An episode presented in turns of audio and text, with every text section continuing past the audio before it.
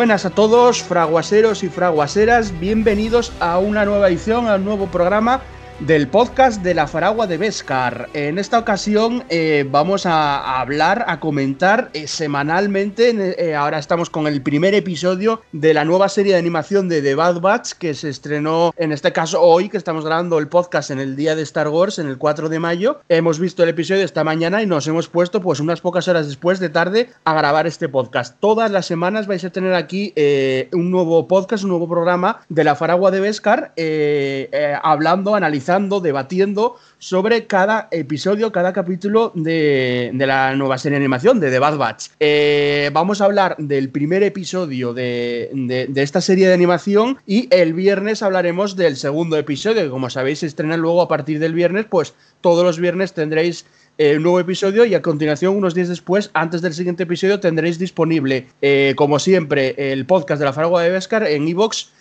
en Spotify y en Apple Podcast o, iTunes, ¿vale? Todas las semanas vamos a hacer este programa, va a ser un, podcast un poco más corto, este no, porque bueno, como el primer episodio duró una hora y cuarto, así que eh, los siguientes van a durar 30 minutos, serán, serán mini podcast, digamos, más, más cortos, pero lo vais a tener semanalmente. Eh, así que nada, eh, estamos aquí, os presento a Amelia, ¿qué tal Amelia? Hola, fraguaseros, ¿cómo estáis todos? Bueno, está con nosotros la, emperatriz o, la gata, o bueno, ya, ya, tienes unos cuantos motes, Amelia. La emperatriz o la gata, eh, Amelia. Y, bueno, estamos solo, eh, ahora mismo estamos eh, hablando ella y yo. más tarde se nos unirá Randir y tenemos también la colaboración para presentar un poco, bueno, con Randir más tarde y con la colaboración de, de Iván y de, y de Nemesis, ¿no? Que, luego eh, colaborarán aportando con, el podcast. Eh, lo hemos hecho así un poco, eh, un poco más corto o con menos personal, porque estamos de martes, lo estamos haciendo por semana. Normalmente grabamos los podcasts fin de semana, pero la actualidad manda, es el día de Star Wars, hoy martes 4 de mayo, y hemos querido grabar este, este podcast, pues los que estamos, ¿no? Ahora vamos a tener una, una buenísima, estoy seguro, conversación con Amelia y luego ya se nos unirá Randir y hablaremos más. Pues vamos a entrar en detalle con el episodio. A test is in order. Five enhanced clones, more capable than an army. Yet they exhibit a concerning level of disobedience in disregard for orders. What else you got? Give me more! Nothing but trouble. Y bueno, Amelia nos va a resumir un poco lo que ha sido el, este episodio de una hora y cuarto de duración y esta introducción a, la nueva serie de animación de, Bad Batch con, esta larga introducción. Entonces, Amelia nos va a resumir un poco lo que fue el episodio y luego entramos a, debatir pues un poco lo que, lo que nos, más nos ha gustado, lo que no nos ha gustado, lo que esperábamos o lo que podemos esperar para el futuro. Bueno, pues la verdad se ha dicho que para empezar la serie empieza muy, muy fuerte. Empieza además con una música muy, muy tensa, nada de florituras ni fiestas. Eh, muy en serio, porque además empieza justo en plenas guerras clon, final de las guerras clon, eh, y además nos sitúan en, en, Caler, eh, con la mm, maestra Jedi de Pavi Balba y su, y su padawan, Kalem Doom que para los que no tengáis ubicado todavía quiénes son estos Jedi, Caleb Doom, luego lo conoceremos posteriormente en la serie Rebels como Kanan Yarrus. Obviamente se escondió y se cambió el nombre para poder sobrevivir. Y entonces vamos, nos va a contar la historia de cómo él sobrevivió a la Orden 66. Y además está contado muy bien porque está contado de una forma en la que lo vemos desde el punto de vista de los de, los protagonistas precisamente de la serie, de la Fuerza Clon 99, la Bad Batch, hacen la aparición estelar en, este inicio, de, en este prólogo, digamos, de la serie. La verdad que muy bien, dando caña, como siempre, como ya los habíamos conocido, como los habíamos conocido ya en la última, en la última temporada de, de, The Clone Wars. Y bueno, pues eh, para mí, por lo menos, creo que una, un inicio perfecto a mí me puso los pelos como escarpias ya, ya me puso hasta nerviosa y me emocionó incluso eh, toda la escena. Y luego ya es cuando realmente empieza el, capítulo, digamos, la historia de, este, de este, grupo. Eh, vuelven a camino y se encuentran con que la Guardia de Coruscant, los soldados de choque de Coruscant, están, eh, son los que controlan ahora mismo Camino. Y ya les llama eso mucho la atención. Entonces, bueno, tienen, eh, en el hangar se, se, cruzan de hecho con el cadáver de, de Sakti, que se supone que le acaban de matar también sus clones. Eh, se ve, tiene una reunión con todos los clones, que es obligatoria además, en la que ven el discurso del emperador a través de la Olored, cuando él invoca que se convierte la República en el nuevo imperio galáctico. Y ahí, bueno, ahí explican un poco, pues eh, en este inicio del capítulo te explica un poco que la Fuerza Clon 99 pues tiene una manipulación, el, ADN lo tiene manipulado y, tiene, bueno, eso le ha dado lugar pues, a sus particularidades. Pues uno es más fuerte, el otro tiene más eh, inteligencia, otro es mucho más eh, más hábil a la hora de, buscar y demás, Hunter, cada uno sus cosas, menos Echo, que como todos sabemos, Echo sufrió los daños en, en Escaco Menor cuando, cuando estaban escapando de la ciudadela. Y bueno, pues eh, gracias a las modificaciones, pues debieron de eliminar seguramente sus, sus modificaciones conductuales preestablecidas y bueno, pues por eso se unió al final con el grupo. Luego, pues conocen a Omega cuando están en camino, intentando ver qué demonios está pasando, porque no entienden nada, porque de hecho intentaban ayudar a, a Caleb a, intentar ayudarle y como veían que estaba solo y huyó el pobre chico, pues eh, todavía se están preguntando qué es lo que les pasa y qué es lo que está ocurriendo en el, en el sitio cuando llega Tarkin. Tarkin llega para evaluar a los clones e informar al primer ministro de camino de que necesitan cambiar eh, la política y que, bueno, pues que están, pensando en que van a parar la producción de, clones para empezar a contratar gente, digamos, normal. Eh, la MASU, pues eh, obviamente está muy en contra de, esa medida porque considera que la eficacia de los clones es muy superior a, la gente normal, digamos, a los seres normales. Y ahí, bueno, pues ahí es donde ves un poco los pequeños movimientos que el, que el, imperio está empezando a, hacer en, los cambios de tal. Eh, luego, pues al final, eh, lo que hace mm, Tarkin es, primero les hace una prueba, que es lo que hemos visto en el tráiler, eh, pues probándolos ahí donde, en la zona de entrenamiento, y luego los envía a mm, una misión, a Onderon. ¿Y a quién tenemos a Onderon? Pues en Onderon teníamos, ya lo sabíamos por las guerras, por la serie de Clone Wars y por Rebels, teníamos a Shaor Guerrera, y la, orden es que vayan a cazar a Shao Guerrera. Ellos eh, pues hablan con él y se niegan en redondo a seguir las órdenes. Pero ¿qué pasa? Hay uno de los clones que mm, no hace más que repetir esto de que un clon siempre eh, cumple órdenes. Eh, este es Crosshair, que es el francotirador.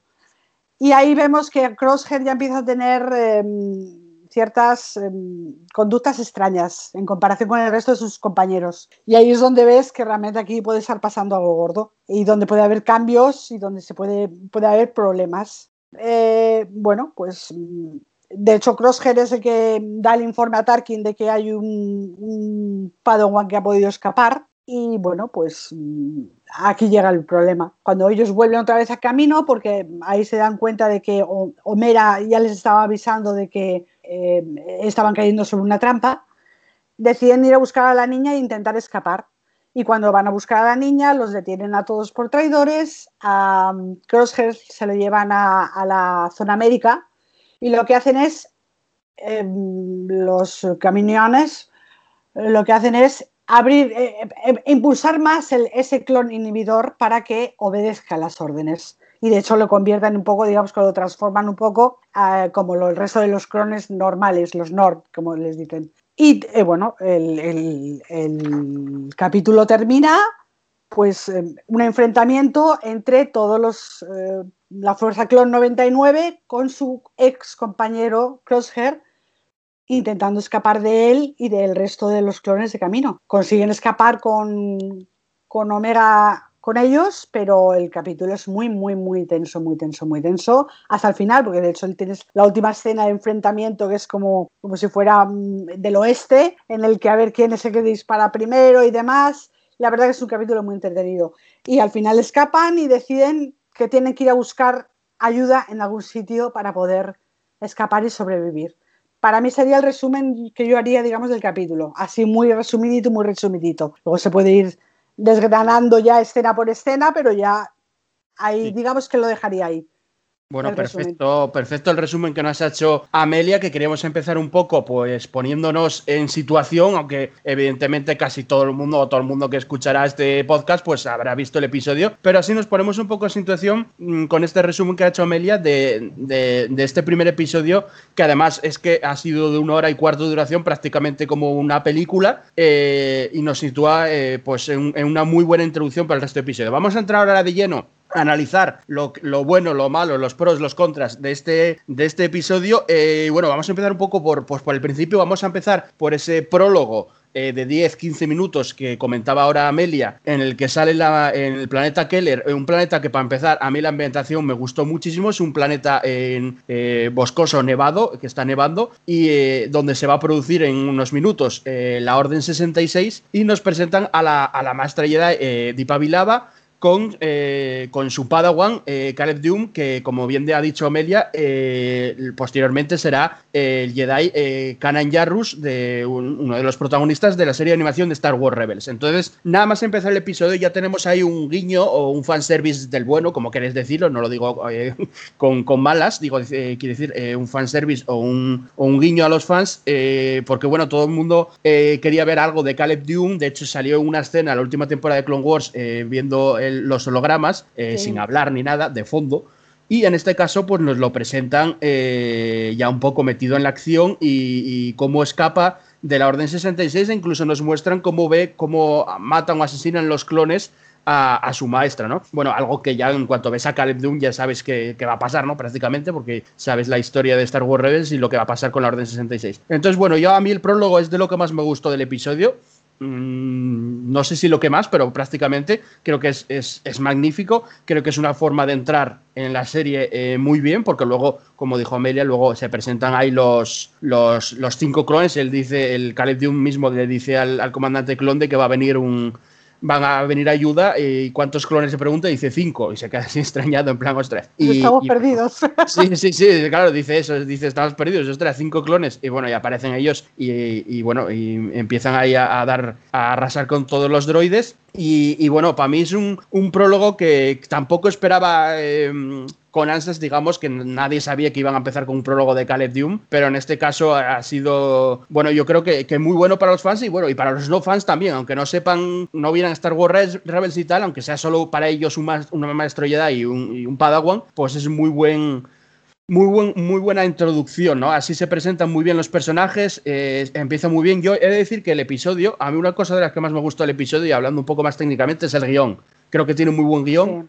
Eh, y además, aparte de que es hora y cuarto, tiene muy buen guion para presentar todo lo que va a venir después, con potencial. Quiero decir, no es ni mucho menos cerrado. Eh, luego hablaremos un poco más de, esto que vamos a comentar ahora de, Omega, porque creo que la, serie gira prácticamente en torno a Omega, aunque los protagonistas son ellos. El hilo conductor, por lo menos en esta primera temporada, parece ser que va, a ser Omega, porque, porque no se sabe, bueno, se sabe que es un clon, lo dice Tech hacia el final que es un clon, que es, no se sabe por qué es femenino ni, ni quién es, pero eh, dicen, eh, bueno, hay varias conversaciones entre, entre los caminoanos, ¿no? Entre el primer ministro eh, Lama Su y, y, la, nueva, la nueva caminoana eh, que se llama Lana eh, Nala Se, creo que es. Nala, Se, Nala Se, sí, Nala Se. Sí, yo me acuerdo por el Rey León. sí, sí, yo cuando, cuando digo, pienso y digo, voy a pensar el Rey León y eso, Nala. Pues Nala Se y, y Lama Su tienen algunas conversaciones en las que no podemos vislumbrar eh, nada a ciencia cierta, pero se ve que es alguien eh, importante o alguien ya no importante, sino que, que, es especial por algo. Y bueno, yo creo que a lo largo de la temporada el hilo conductor va a ser ese. Nos van a, enseñar eh, en algún momento, o poco a poco seguramente, quién es el personaje. Hunter también está sobre el, con, la, con la mosca detrás de la oreja continuamente en el episodio, si te fijas, de que algo, de algo tiene ahí. Y luego, bueno, yo tengo la teoría, bueno, teoría, yo creo que verdad es de que puede ser que sea sensible a la fuerza. No lo sé, porque no lo deja mucho. A ver, yo eh, también lo pensé yo, lo pasa que luego piensas, la niña es, tú ten en cuenta que eh, Lana C es la científica caminoana, digamos que es la experta en clonación, la científica. Y la niña lo que hace es ser su ayudante. porque a ella, de hecho, la niña la presentan como la, ayudante la ayudante médica. Dice que es la ayudante médica de mente curiosa y demás, que es, que es otra particularidad como la de sus hermanos. Eh, entonces, eh, a lo mejor la niña eh, sabe perfectamente el tema del chip y lo que puede llegar a hacer ese chip. Y a lo mejor ella lo dice por eso. Yo creo, vamos, yo he visto dos veces el capítulo para quedarme bien con el tema. Y la segunda vez que vi a la niña hablando con Crosshair, que hay un momento cuando están todos en encerrados la en la cárcel, en la celda, la niña se sienta con Crosshair, le dice lo de yo sé lo que vas a hacer. Y sé que no es culpa tuya. Y yo no sé si será que es sensible a la fuerza, que puede ser, no te digo yo que no, pero que también puede ser simplemente que ella ya sabe cómo funciona el tema del chip. A mí, a mí ya no solo esa conversación, lo de sensible, bueno, que es una teoría, evidentemente. Sí, sí, está claro. Eh, sí, es una eh, que sensible a fuerza, también me, me, la teoría la construyo en el sentido de que al final cuando coge un blaster que dice a ella misma, hay una, tiene una conversación con Hunter luego al final en la nave, justo en las últimas escenas, de que Hunter se extraña de que haya disparado también y ella le dice, no, yo nunca en mi vida cogí un blaster. Y eso a mí me, eh, me sonó a sensible a fuerza porque es una conversación muy Star Wars en la que ya pasó más veces, con Finn, por ejemplo, en las secuelas, en la que alguien le pregunta, oye, pero tú cómo hiciste eso? Date cuenta que ella dispara muy certeramente con un blaster al final sabiendo que ella misma nunca cogió un blaster y le dispara a, una persona que es un francotirador, que es decir, a un, a un, profesional del, blaster, por así decirlo. Eh, y entonces Hunter se extraña y le pregunta, y esa conversación a mí me guía de, de ser sensible a la fuerza, ya no solo por lo que pasa en la serie, sino por, por, los antecedentes que hay en la estructura de cómo se construye los guiones de Star Wars. Eh, ahora, pues a saber, ¿no? Igual es otro tipo de, como dices tú, es un científico y es un, es un experimento, seguramente algo parecido a un experimento, pero eh, no sé, algo hay ahí que si no es sensible a fuerza o le inyectaron, por así decirlo, algo de, la fuerza. Eh, hay que tener en cuenta también este pequeño crossover que puede haber, que a Grogu eh, se luego se le, se le buscaba eh, posteriormente por, eh, por los caminoanos, quiere decir, lo buscaban con gente que lleva el símbolo de, los clonadores de camino. Quiere decir que Grogu está en el ajo, luego, aunque sea posterior eh, Grogu pues en la Entonces, algo harían ya de experimentos. No sé si con la fuerza o simplemente con chips o una nueva tecnología que pueden decir, oye, tenemos esta nueva tecnología y por eso salió esta, esta chica así. Y también hay que tener en cuenta que, como ya dijo Randy y más gente en Twitter, Omega es la última clon porque, bueno, porque es la última letra del abecedario griego, o sea, Omega. No, a ver, no se puede descartar nada, eso está clarísimo. Y lo que está, es muy llamativo, por ejemplo, que Lana C es la que les ayuda a escapar, por ejemplo. Lana C, que es la, digamos, su jefa, la, científica caminoana, es la que les ayuda a escapar evitando que se cierren las puertas del hangar. Sí. Entonces, eh, es llamativo porque eh, lo que está haciendo es intentar ayudar a que escapen ellos y concretamente a que es la niña. Sí, de hecho, pero yo creo que está confabulada. Tiene una conversación con el, con el primer ministro que, que, es básicamente la dejamos marchar eh, por algo que no desconocemos, claro, por algo que no sabemos. Pero yo creo que ahí hay sorpresas. ¿eh? Lo de Omega va a ser algo no se no sé, te iba a decir gordo, pero no sé hasta qué punto es de gordo. Pero, pero evidentemente algo hay y seguramente acabe siendo una conexión con, pues, con Mandalorian o con, bueno, o con otra película de Star Wars, porque suele, suele ser así, ¿no? Al final también me un poco por cómo se construye el, universo Star Wars desde siempre. A ver, en en The Clone Wars eh, yo estuve revisionando estos días de, de Clone Wars algunos capítulos y yo recuerdo un capítulo en el que están hablando con Lama Su eh, y eh, Lama Su le explica, no me acuerdo ahora quién, que desde el fallecimiento de Boba se ha tenido que duplicar su ADN para producir más clones y que ante la duda por la efectividad del escuadrón Domino, Lama Su habla con los clonadores y le dicen que hay más formas de crear un clon, pero a veces esos intentos son poco exitosos. Sí, que puede dar, a pie a que se hicieran de, otra forma, digamos. Exactamente. Entonces, cuando atacan los separatistas camino, por ejemplo, en The Clone Wars, su objetivo es obtener el ADN, no destruirlo.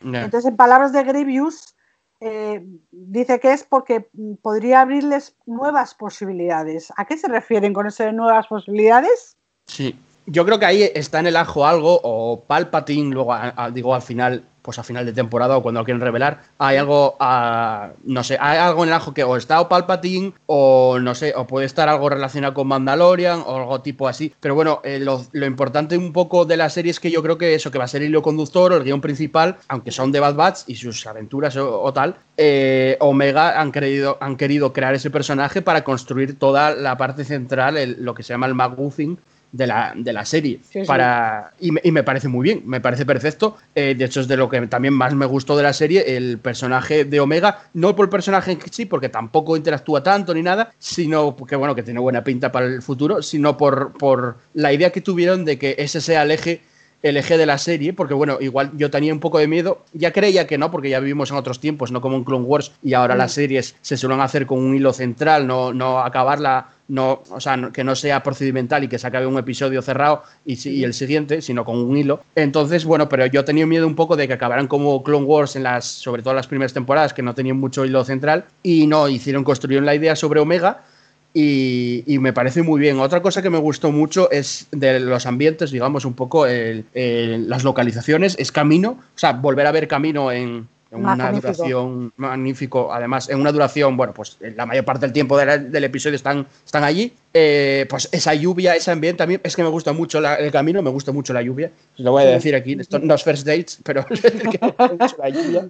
Y, a mí, pues el ambiente de camino, que simplemente, bueno, agua y lluvia, pero además se nota un ambiente oscuro, o sea, de como de oscuridad, que se respira oscuridad, ¿no? Eh, de hecho, suena algún momento cuando se van a escapar de las celdas, eh, algunos coros de fondo en la banda sonora. Eh, pues eso, como un poco inspiradores de, oscuridad. Y todos esos ambientes de las, la, el interior de camino, de las plataformas de camino, blanco y luminoso, que, bueno, que además eh, se contrarresta un poco con la oscuridad que hay fuera, que es un ambiente nublado, oscuro, de lluvia. Eh, a mí me gusta, bueno, ya me gustó mucho el episodio 2, me gustó mucho cuando salió la batalla de camino de, Clone Wars. Y en este caso, pues también creo que han acertado, ya lo sabíamos por el tráiler, que la mayor parte del tráiler también es en camino, que iba a aparecer. Y, me gustó mucho, la verdad, la localización. No sé, eh, me parece perfecta en, ese sentido. es verdad también que también me gustó es que la mayor parte del trailer, un 80%, eh, es este episodio, o más del 80% del trailer. Me gustó. Mm, sí, no, hay algunas escenas más que yo creo deben de ser. Sí, hay, la, del látigo y eso sí. en otro planeta más, más abierto, más, más desértico, más. Em, otro tipo de, localización, pero sí, sí, digamos que el 60-70% mm. del tráiler salir. No muestran nada en el tráiler prácticamente menos eso, menos la, localización que dices tú en la que aparece Rex en el tráiler o, uno con un látigo y, algunas escenas más eh, de los próximos episodios, ¿no? Eh, bueno, a ver, supongo, suponemos que, será, que será Rex, al amigo que están buscando, a, que dicen al final del episodio que están buscando un amigo. Yo estuve buscando porque al final él habla, em, Hunter, em, al final del todo les dice que mm, para ir a buscar un amigo que se, se dirige al sector J19. Yo estuve mirando, buscando por aquí, interneteando un poco, no sé si es verdad, ¿eh?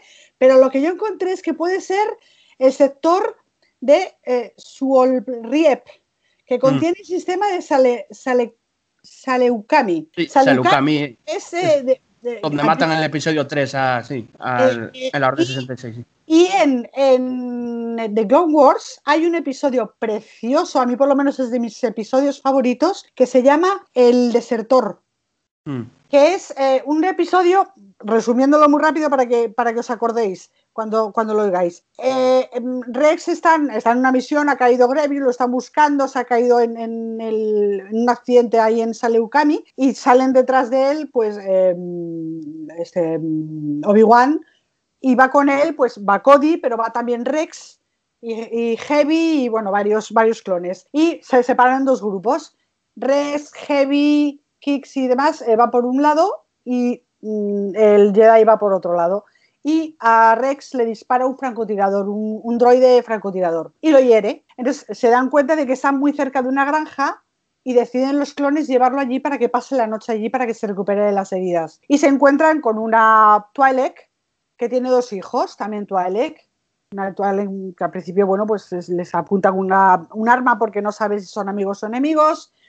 Al caso es que al final les deja pasar la noche, le deja pasar la noche a Rex herido en el, granero de la casa.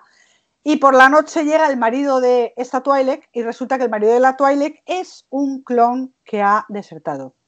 Es un clon que tras la guerra de Geonosis eh, decidió, cayó, eh, tuvo un accidente con su, con su pelotón y murieron todos en un accidente, en el accidente y además venían todos los separatistas rematando a los heridos en el suelo, con lo cual él huyó para, precisamente para no acabar muerto, rematado en el suelo. Y al huir, bueno, pues desertó y acabó con esta mujer y ahora pues está con ella, con los niños, ha hecho su casa, su familia y él pues ha decidido que quiere vivir con ellos. Entonces, es, a mí me pareció un capítulo precioso. Es el capítulo mm, de la temporada 2, el episodio 10. Sí, a mí me gusta mucho también, sí, sé cuál hablas y lo recuerdo. Es uno de los capítulos más, más bonitos de, los, de mis favoritos, de hecho. Entonces, eh, puede, puede, puede surgir por ahí, porque ya te digo que coincide lo del J19. Sí, sí, yo, a ver, yo estoy seguro que, que, será o Saleukami o un planeta del mismo sector, eh, muy posiblemente sea Saleukami, de hecho coincide bastante con la, con la descripción en la que vemos a Rex. Yo creo que allí estará Rex igual con otros desertores, eh, puede ser, eh, con otros desertores. Tú piensas que acaba de caer la, la, Orden 66, ya sabemos que Rex acaba de salvar la vida de Milagro con Ahsoka, que estuvieron a punto de matarse contra aquella luna, y mm. bueno, se supone que después se separan, Rex y Soka se separan o no, que a lo mejor vemos a Soka también, como cameo, pero a lo mejor también la vemos. El caso es que, ¿qué haría Rex? Un soldado que acaba de ver que todos sus hermanos se han vuelto en su contra, porque a él le han quitado el chip, pero a sus hermanos no. ¿Qué hace? Eh, pues voy a buscar, yo sería un soldado que me ha pasado esto, que le ha pasado a Rex, yo iría a buscar refugio eh, a un sitio escondido donde sé que nadie me va a buscar y donde puedo encontrar un posible amigo. ¿Qué posible amigo pueden encontrar? Pues este chico, este chico que además se llamaba Kat Lawakane.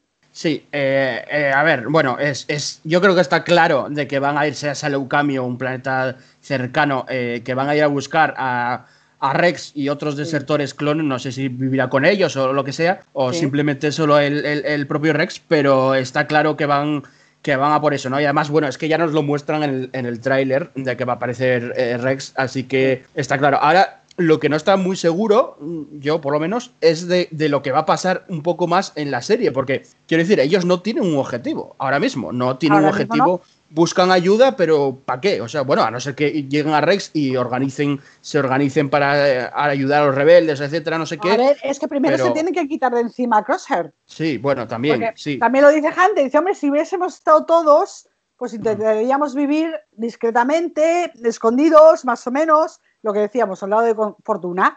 Pero claro, teniendo a Crosshair detrás que les conoce, que sabe cómo piensan, que ha estado con ellos eh, y que ha luchado con ellos, ahí tiene un enemigo. Sí. Mm, a ver, a, mí el tema de Crosshair no me da más, os lo voy a decir. El personaje mola, la apariencia me refiero físicamente. Y el carácter, porque el carácter es demasiado. A mí me, me pareció, vamos, eh, malo clásico, ¿no? Bueno, es que solo con la voz, antes de que se revelase ni nada, eh, ya solo con la voz y el palillo, ya dices tú, este va a ser el malo, ¿no? Porque, bueno, está, está clarísimo. Eh, que por cierto, otro detalle de la, de la, serie que me gustó es que no me pareció nada infantilizada, para nada. Nada, para eh, nada. Eh, bueno, está, está hecha para todos los públicos, evidentemente, tampoco es esto un, desfile gore, pero... No, son P16, pero vaya. Claro, claro. Eh, está hecho para todos los públicos, está hecho como Star Wars, pero no está infantilizado, no sé, nivel Resistance o, o otros cortometrajes de Star Wars. En este caso... O, las primeras temporadas de The Clone Wars. También, sí, sí, también. No, no, en este caso está normal pues normal, lo que tiene que ser Star Wars, como una película, la verdad, aunque sea de live más o menos ese es el nivel, ¿no? Pues con algunas gotas de humor y, los típicos arquetipos de personajes, y está bien. Entonces, a mí Crosshair, eh, como enemigo, la verdad es que no me da más. O sea, mola la apariencia, mola tal, pero se le ve a venir a la legua, evidentemente, aparte que ya, yo ya conocía los spoilers, que bueno. Pero bueno, en sí, por ejemplo, hoy hablábamos en el grupo de la Faragua de Vescar de los posibles spoilers, y tampoco hay muchos. Quiere decir, tú si ahora mismo le, quieres reventar el episodio, ¿qué, le revientas? Que, bueno, eso, que que se hace malo. Pero bueno, se ve a la legua, si empieza a ver el episodio, se ve a la legua a los 10 minutos. Entonces, eh, bueno, yo creo, a ver, ya veremos cómo evoluciona este, este malo, porque hay, que decirlo, lo que dijo Amelia en el resumen, que este, este villano, en este caso Crosshair, eh, es en gran parte por el chip, o sea, porque le, pues por el chip. Si un momento dado de la serie seguramente pase o algo parecido, le quitan el chip o lo inhiben con X tecnología, pues ese personaje puede volver, digamos, al a ser bueno, por así decirlo. en eso pienso yo, eso es el futuro que yo le veo, el posible futuro, hasta aquí estamos teorizando, me he visto hasta los detalles, em, el posible futuro, el, próximo capítulo, los próximos dos capítulos, puede que se trate de eso, precisamente de buscar a Rex y como Rex ya sabe que hay que quitarse el chip para que no, para que no les... Eh, para que no les, para liberarles, no me salía, eh, posiblemente se trate de eso, de intentar conseguir eh, atrapar, digamos de alguna forma, a Crosshair, quitarle el chip para que vuelva a estar con ellos otra vez. Digo yo, eh, que a lo mejor la intención de ellos es esa, el, objetivo, el primer objetivo que puede hacer ese. Tú ten en cuenta una cosa, Crosshead justo en el momento en que salta la orden 66 ya empieza a repetir cada cierto tiempo esto de que un buen soldado cumple órdenes. Lo dice varias veces durante el capítulo, justo después de la Orden 66. Ya lo dice cuando están buscando al chico. Lo vuelve a repetir varias veces durante cuando están en camino y demás. Y, pero es que tú no cumples órdenes. Ya está empezando él con el tema de las órdenes. Dice, chaval, llevamos toda la vida sin cumplir órdenes, haciendo lo que nos da la puñetera gana. Entonces, ¿a qué viene esto de ahora de un buen soldado cumple órdenes? No, no pega. Yo, a ver, yo creo que no sé si será el objetivo principal o no, pero bueno, está claro que en algún punto, por lo que sea, o porque ellos mismos quieren, van a, van a intentar quitar el chip o inhibirlo o lo, o lo que sea. Y luego a ella, pues será lo típico también de que Crosshair o, vuelva al redir y se haga bueno o se sacrifique, lo típico, ¿no? Eh, muera en ese momento sacrificándose o lo que sea, la típica redención, ¿no? Eh, pero bueno, a mí no es un arco, o como quieres llamarle, guion, que me interese demasiado porque me parece, ahí sí que me parece ya demasiado arquetípico. En cambio, lo de Omega me interesa bastante más, sea lo que sea, que no sabemos si es sensible a fuerza o es un experimento o, tiene sangre de no lo sé. Pero, pero, pero el, lo de Crosshair sí que me parece ya más arquetípico, entonces bueno, no me da más. Aunque es verdad que la apariencia de Crosshair, pues mola la, mola la apariencia de todos, ¿no? Bueno, a Echo el pobre lo tienen un poco ahí blancucho y bueno, pero... A mí me mola Echo. Mira, no sé por qué, pero a mí Echo sí me, me parece muy... sí, pero ahí Echo porque, que, bueno, ya pasó en Clone Wars, al final de Clone Wars, pero yo lo que no entiendo a Echo es, perdió un brazo, ¿no? Eh, ¿Y por qué le ponen esa, esa, manita que parece el malo, el, el de Scream Movie con la manita? Eh, coño, que, hostia, que hay tecnología para ponerle un brazo normal si quieren, igual que a Luke Skywalker con la mano, o, un blaster o, lo que quieren, y le ponen esa, manita con ese gancho y yo no sé qué, van a arreglar. Esa manita es como, tú ten en cuenta que ellos no tienen un R2 que se conecte a las redes sí, sí, eh, bueno, pero tiene, una tech, en realidad tiene una tech que se, encarga de ello. El brazo de Echo es precisamente para eso. pero pues, pues le, queda, le, queda, un poco. es que le queda como, cortito, así. Pues a, mí me gusta. Mira, a mí sí me parece un dato muy. Me parece muy original.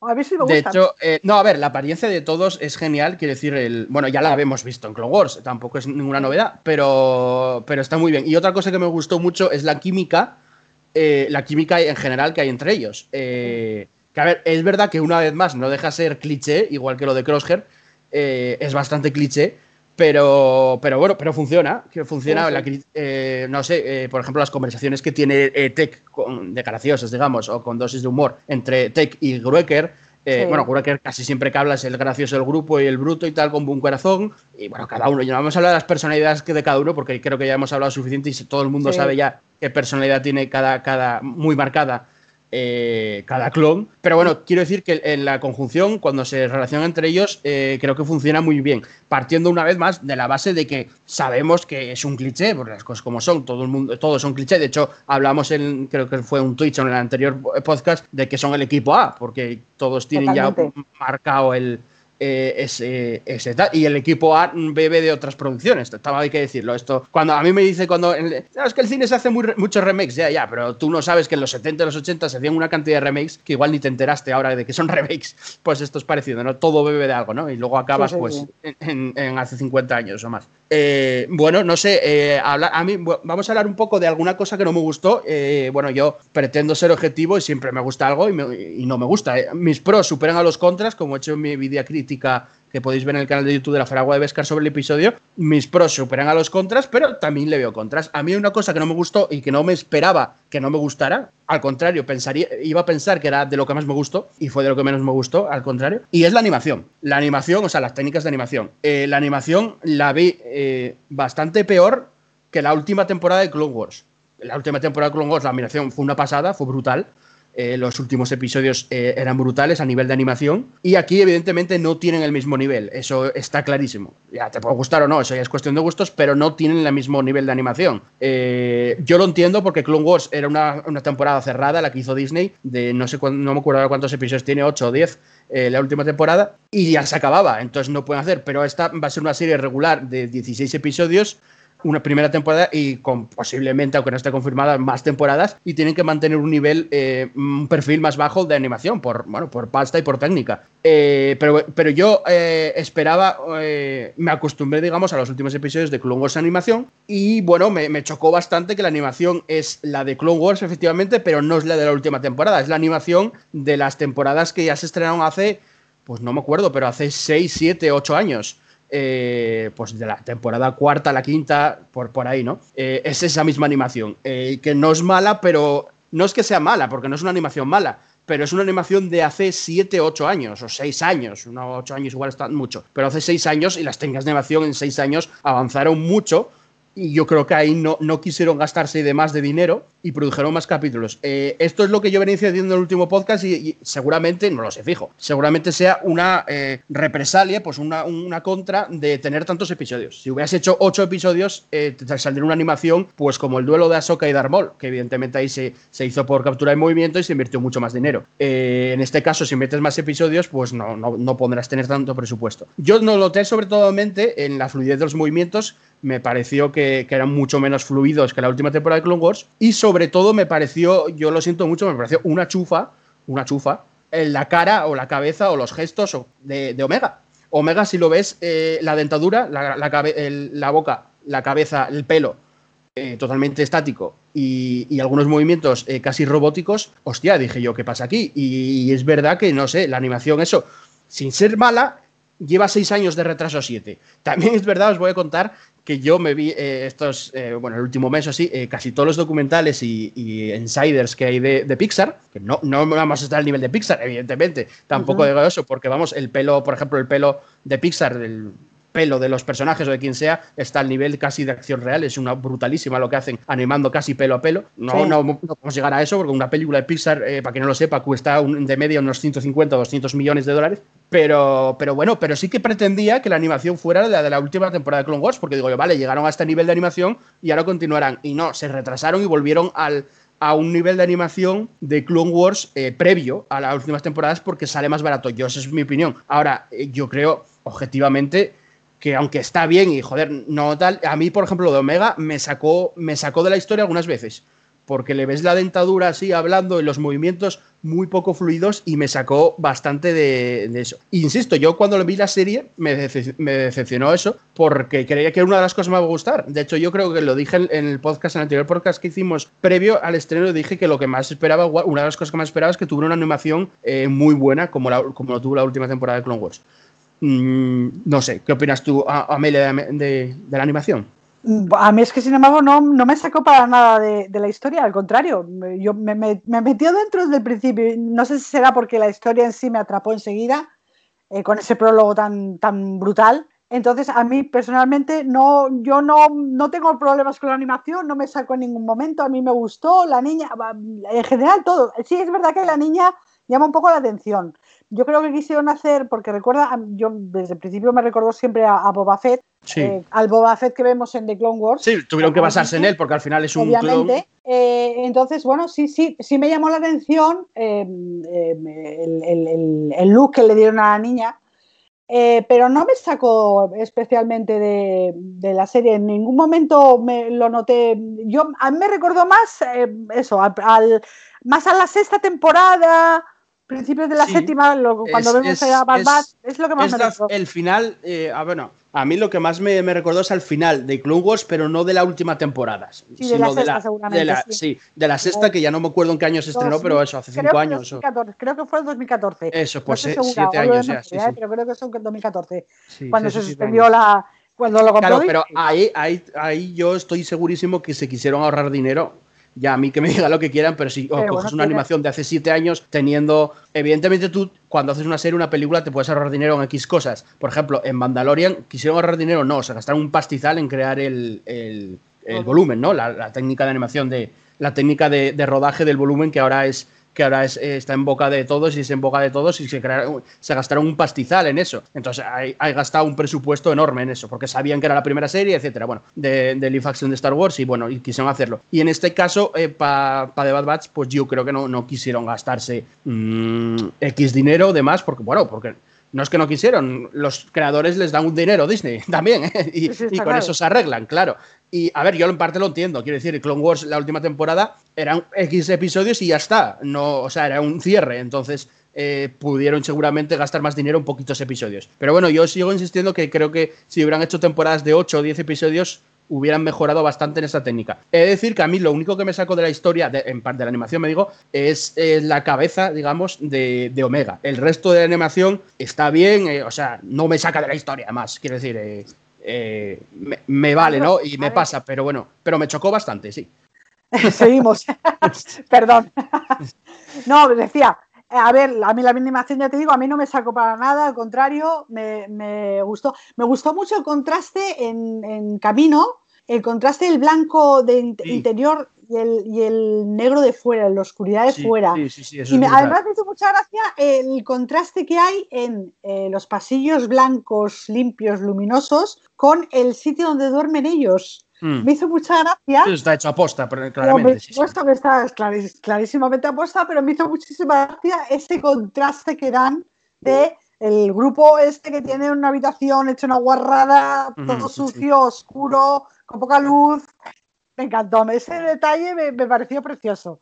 Yo estoy, muy, de acuerdo, estoy muy de acuerdo con varias críticas que leía americanas, bueno, antes, antes incluso de que se emitiera el episodio de, bueno, no sé, insiders o quien sea que pudieron ver el episodio ayer y las leí de madrugada, eh, sin spoilers ni nada, pero bueno, tampoco hay muchos spoilers, como digo, decimos, pero bueno, eh, que dicen que una de las mejores cosas del capítulo, no de la serie, sino de este capítulo, es eh, que le sorprendió, y eso estoy muy de acuerdo, el potencial que tiene. Creo que el, argumento del guion es muy, está muy bien para la potencial. Quiero decir, si, si estas series acabaran mañana, pues bueno, vale pero el potencial que tiene para desarrollar una historia, sobre todo eh, de parte de Omega, lo que se referían, sobre todo dos cosas, que yo, lo dicen, lo leí en varios sitios y estoy de acuerdo, dos cosas. Una, Omega, como hemos dicho, el quién es, eh, qué va a ser de ella o porque es importante, etcétera, y eh, la química que hay entre el equipo. Porque una cosa es realizar el, guion con la personalidad marcada, que esa ya viene de serie, digamos, desde Clone Wars de, Bad Batch, ya, ya lo sabes y luego otra cosa, la, relación que hay, la química entre ellos, porque luego pueden ser eh, personalidades muy marcadas que luego no funcionen con las otras, ¿no? Que no, que bueno, que no pegue, que este se relacione, pero no, pegan perfectamente en, las conversaciones pequeñas, porque nunca tiene una conversación muy larga, pero en, diálogos que tiene, sobre todo es lo que dije antes, Teki y Ruecker o, cosas así, pues funciona, funciona muy bien. O Hunter como líder también eh, creo que va a funcionar y se va a hacer bastante icónico el personaje. Bueno, todos creo que se van a hacer icónicos, eh, pues no sé, menos Crosshead que igual La Palma, ¿no? O, quien sea. Pero, pero creo que muy bien. Eh, no sé, a mí me gusta mucho Breaker, me gusta mucho Hunter y me gusta mucho Tech, la verdad. A mí esos tres personajes eh, me gustan mucho, funcionan muy bien entre ellos. Echo, no sé, lo veo más calladín y más paradín. No, me. No me... Tiene su trauma, su estrés postraumático, que las ha pasado muy, muy mal, ¿eh? Sí, no, no, claro, está, claro que tiene que tener su pues propia personalidad a mí Crosshair también me gusta. Quiero decir, si lo volvieran otra vez a añadir al equipo, que pudieran conseguir quitarle el chip inhibidor y consiguieran que volviera a ser parte del equipo, a mí me encantaría, porque a mí me gusta, incluso siendo un mal encarado y ser una mm. mala una persona tan, tan borde y tan cortante, me gusta ese tipo de personalidad también. Creo, creo que también puede encajar muy bien en el, en el equipo. Sí, yo creo, yo creo que es. Muy serio, además a última hora es el que pone las, los pies en el suelo, por decirlo de una forma. Sí, Eh, y yo, yo creo que si le quitan el chip, llegan él y dicen, oye, no, mira, para, espera. eso, yo creo que si le quitan el chip y vuelve, seguramente vuelve al equipo, ya, ya no sé si tienen planeado pues eh, o matarle o no, eso ya es- hay, hay que verlo. Si no lo matan o no se sacrifica por el equipo, porque si muere estoy seguro que es un sacrificio, eh, pues, pues sí, que volverá al equipo. Y, y sí, sí, tiene una personalidad, en el momento que le quiten el chip, pues tiene una personalidad pues un poco más ruda, un poco más seria, más borde, Mm. pero, pero como dices tú, pues con los pies, los pies en el suelo y también encajaría, encajará perfectamente en, en el equipo. Luego ya veremos también otra cosa, es a ver qué personajes eh, conocidos. Una cosa que gustó mucho eh, a, la- a los críticos, digamos, es, es eh, que no hay exceso, que a los críticos no les gusta mucho, de fanservice. Porque, porque es verdad, quiero decir. Hay, hay- hay muy- hay ese prólogo tan impresionante, luego hablaremos de él, de Caleb Dume, ¿vale? Es, pues sí, eso podría ser considerado fanservice, eh, pero poco más. Eh, bueno, luego saldrá Rex, eh, salió Sau Guerrera, pero Sau Guerrera salió nada, dos minutos. eh, y hay muy poco. El resto se centra mucho en Omega, que es totalmente nuevo personaje, y en ellos mismos, en, en- en el equipo de Bad Batch.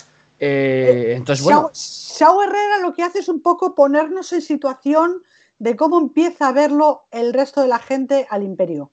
Es decir, eh, Shao Guerrera yo creo que nos da un poco el punto de vista del- de la persona de a pie que de repente se ha encontrado con que an- an- antes vivía en una república y ahora de repente se ha encontrado con que está viviendo en un imperio, en el que además eh, los imperiales están empezando a hacer cosas muy, muy cuestionables, porque además de hecho habla eso de eh, mentiras, eh, de que están, bueno, pues a ver eh, qué es lo que puede al final pasar, que están eliminando civiles, que son refugiados, que, bueno, pues estás, estás viendo un poco el punto de vista de, la gente de a pie. Y es un poco lo que les está presentando a ellos. El, contacto con Shao Guerrera sirve al grupo para darse una- un baño de realidad de lo que puede estar pasando abajo en el suelo, por decirlo de una forma. Ellos están acostumbrados como soldados a estar, digamos, en, en- en- en- el círculo de, militar, eh, con los Jedi como generales y demás, han vivido toda una guerra, de hecho han- viven porque, por la guerra, y por eso están ahí, y es un poco el bajarles a tierra decir, mira, aparte de la guerra hay esto y ahora está ocurriendo esto. Y yo creo que me, me pareció muy bonito ese detalle, me pareció un buen, un buen detalle en el guion, el, añadir a Shao Guerrera para eso, para darles el punto de, de ponerles en el, de, la- eh, po- ponerles en situación de lo que está pasando, fuera de, los sitios, digamos, fuera de los pasillos de camino. A mí ese detalle sí me gustó mucho. Y claro, ¿a quién buscaron? Pues a Shao Guerrera, nada menos que a uno de los guerreros mm, que en el futuro sería más, más duro con el imperio. Eh, una cosa también que no hemos hablado mucho es de Tarkin. Eh, Tarkin está confirmado, yo, vamos, eh, eso he leído también esta madrugada, que Tarkin va a ser el villano, por lo menos esta temporada, va a ser el malo de la serie. Sí, sí, sí, claro. Ahora mismo parece que es Crosshair, eh, pero bueno, como, como ya estamos hablando Amelia y yo, seguramente Crosshair en un punto, no sabemos si dentro de dos o de 10 o de 15 episodios, eh, pues vuelve al redil, se sacrifique, muere, algo le va a pasar. Entonces es, digamos, el subvillano ahora en, en estos episodios, pero luego el villano principal es Tarkin. Eh, entonces yo leí una entrevista de, bueno, cómo decidieron que el villano sea Tarkin, al menos esta primera temporada, luego ya veremos, pero esta primera temporada el, el gran villano va a ser el, el propio Moff Tarkin, que bueno, hablando de caras conocidas, es otro de los fanservice, si lo queréis llamar, o, o- o tal, ¿no? Porque bueno, Sí. hay que decir que mucha gente igual no lo sabe. Yo siempre digo una cosa y que, na- que nadie se lo tome a mal, pero los fans a veces vivimos en burbujas. Es verdad, vivimos en burbujas. Es verdad, es cierto, vivimos en burbujas y, y hay veces que sale un poco de burbuja. No todo lo, lo que dicen, bueno, pasa un poco, ¿no? Con los debates estos que tenemos con las secuelas. Eh, no, no, es que todo el mundo dice que es una mierda. No, no, tu burbuja. Pero, pero no, no, no es la realidad. La realidad es sal y pregúntale al panadero de la esquina, que no es tu Sí. Eh, entonces, bueno, para esto eh, pasa un poco lo mismo. Por ejemplo, en las críticas a The Mandalorian, a esto yo creo que nunca lo he mencionado en el podcast, pero las críticas al último episodio de Mandalorian, cuando aparece Luke Skywalker, ya se puede decir, ¿no? Sí, Eh, que aparece Luke Skywalker al final del último episodio de Mandalorian, las críticas de, especializada, digo, Variety, Hollywood Reporter, eh, bueno, no sé si esas en concreto, pero bueno, eh, este no les gustó nada. No les gustó nada, porque mm, eh, lo consideran eh, fanservice. A mí, a mí sí, ¿eh? ya, ya hemos hablado largo tendido eso. Pero Sí. lo consideran fanservice y consideran una cosa que en eso sí que estoy de acuerdo con ellos, en que la serie ya era lo suficientemente buena, eh, sin meter a personajes conocidos. Quiero decir, no hacía falta que subiera la, la Skywalker para, eh, evidentemente fue un regalo para los fans y yo lo agradezco y, me encantó y prefería que, que, que salga que no salga. Eh, por mi parte, pero bueno, digo lo que dice la crítica. ¿eh? no, no, les gustó por eso, porque decían, coño, la serie es muy buena, tenía críticas, bueno, y tiene buenísimas, especializada tanto de público como especializada de Mandalorian. Y cuando salió Luke, les dijeron que, bueno, que el episodio está muy bien por X y tal, pero que, que no les gustó, que, que, bueno, que ya me están metiendo el fanservice para los fans y tal. Entonces yo en parte estoy de acuerdo con ellos, no estoy de acuerdo con eso, pero estoy de acuerdo con ellos en que, em, en que es verdad que la serie, si quitas a Luke Skywalker, no, no pierde nada. Quiero decir, eh, de Mandalorian me refiero. Eh, es una serie eh, muy buena y si quitas a, Luke y pones a Plo Koon, como decían que iban a poner, pues tampoco pasa nada. No, no pierde nada la serie porque ya la de por sí. Pero la serie a lo que voy, sin irme a las ramas y sin irme a Mandalorian, a lo, que voy es que una serie de Star Wars tiene que mantener un equilibrio entre meter personajes nuevos y eh, conocidos. Siempre los va a haber, los conocidos, porque es un universo y tienes que interconectarlo y me parece cojonudo. Eh, en este caso creo que hicieron muy bien en The Bad Batch en meter todo el arco de Omega y, centrarse en, ellos mismos, en el equipo, que son nuevos personajes prácticamente, y no en, meter eh, cameos a, a, mansalva, ¿no? Bueno, está Tarkin y tal, pero, pero bueno, aunque sea el villano principal, seguramente Tarkin tampoco aparezca pues en demasiado metraje, ¿no? Hombre, hay que tener en cuenta que Tarkin eh, fue el villano principal en eh, Una Nueva Esperanza y nada más. Quiero decir, todos conocemos a Tarkin porque es el villano principal de Una Nueva Esperanza. Pero realmente no, como villano, realmente no tuvo mucho más recorrido. Así, siempre ha salido como, como secundario, como cameo, en otras series y demás, eh, siempre, otras películas, pero siempre ha aparecido como, como un secundario. Si acaso en Rogue One eh, se le puede considerar también el otro villano principal, pero, pero un poco a la par de, de Krennic. Entonces, bueno, a mí me parece una excelente idea que lo hayan puesto aquí como el villano principal. Me, me encanta. Y de hecho, de hecho, da pie a eso, a que Crosshair se pueda recuperar a Crosshair y volverlo a, incluir con el, con el grupo, con la Bad Batch, y eh, dejar a Tarkin como solo el villano principal. De hecho, eh, Tarkin eh, me parece muy bien que sea el villano pues, un poco principal, porque al fin y al cabo tiene sentido. Quiero decir, no me hubiera gustado que se sacaran de la manga un otro inquisidor, por ejemplo, que podría ser, porque ya estamos en, en, el Imperio, al principio del Imperio, un inquisidor o, o, un Sith o alguien con fuerza no sé, eh, con sensible a la fuerza, que sería lo típico, me parece mucho más lógico y coherente que sea un, MOF, que todavía no es MOF, sino un almirante, un oficial del imperio, que es muy fiel al imperio, en este caso Tarkin, y que pues es, es eso, como es que, por ejemplo, los nazis, ¿quiénes son los malos? Son los, oficiales, nazis. Los oficiales, exactamente, es que tiene toda la lógica. Eh, tiene toda la lógica, si se hubieran sacado un pues eso, un inquisidor, un tal, pues me parece un poco ya eh, perezoso, ¿no? Los inquisidores ya son, digamos, los villanos de Rebels, un poco. un inquisidor se dedica a buscar Jedi, no grupos, no, no, no grupos de soldados. Sí, entonces bueno, eh, bueno, lo lógico para buscar un soldado desertor es que le busque otro soldado desertor, en este caso un oficial como Starkin. Eh, bueno, por el resto no sé, a mí me gustó prácticamente todo, destacó el guion sobre todo, que es lo que más me gustó, y el potencial para el futuro, los personajes también me gustaron mucho, a mí me falló la animación, la banda sonora me parece correcta. A mí la banda sonora de Clone Wars, que es el mismo, y muy buenas. Un, un segundín que se nos está uniendo aquí un, chis. Nos ha entrado un chis. Muy buenas, ¿qué tal? ¿Se me oye? Hola, Randy, se te oye perfectamente. Buenas, ¿Qué tal, Randy? Alejandro. Perdonadme que me una tan tarde, pero había una cola para votar de la leche. Nada, no, no, no te preocupes, eh, Rander. Ya habíamos avisado que llegarías eh, más tarde, pero bueno, eh, un chis nunca llega tarde. Llega cuando se lo propone, ¿no? no, habría llegado antes, de verdad, pero es que había muchísimas con las que Pero bueno. Nada, no hay problema. Estamos hablando un poco para que te unes a la conversación, Randir, eh, en este momento. Eh, bueno, estamos hablando ya de lo que nos gustó y lo que no nos gustó, de las, los pros y los contras, ¿no? Eh, yo estaba diciendo que, el, que a mí lo que más me gustó es el guion de la serie en general, el guion, el, el, prólogo, evidentemente, que es de lo mejor, y el potencial que tiene para el futuro o, este es el argumento, digamos, sobre Omega, sobre el personaje de Omega y quién podría ser, eh, todo ese guion, eh, ese argumento para el futuro, creo que le veo muchísimo potencial y, que me gustó mucho. Y también estábamos diciendo, Randir, que a mí la animación me defraudó porque yo creía que iba a ser como la última temporada de Clone Wars y está por debajo, está como con pero a temporadas pasadas, sobre todo la cara de Omega eh, o, el personaje de Omega, eh, y que el resto, bueno, que, nos pareció muy bueno la ambientación, estamos hablando Amelia y yo, que a Amelia también le gustó la ambientación de Camino, nos gustó muchísimo, esos pasillos luminosos dentro y fuera la oscuridad. Eh, o la ambientación del planeta de Keller del principio, ese planeta eh, boscoso nevado, o la Orden 66, bueno, todo el prólogo.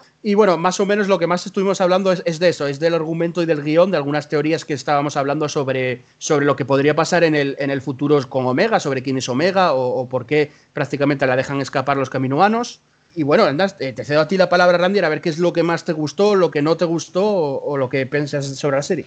Bueno, yo, yo en términos generales el guion me parece muy bueno también. Me parece que lleva una dirección bastante, bastante chula en términos del potencial que tiene el, el, grupo este.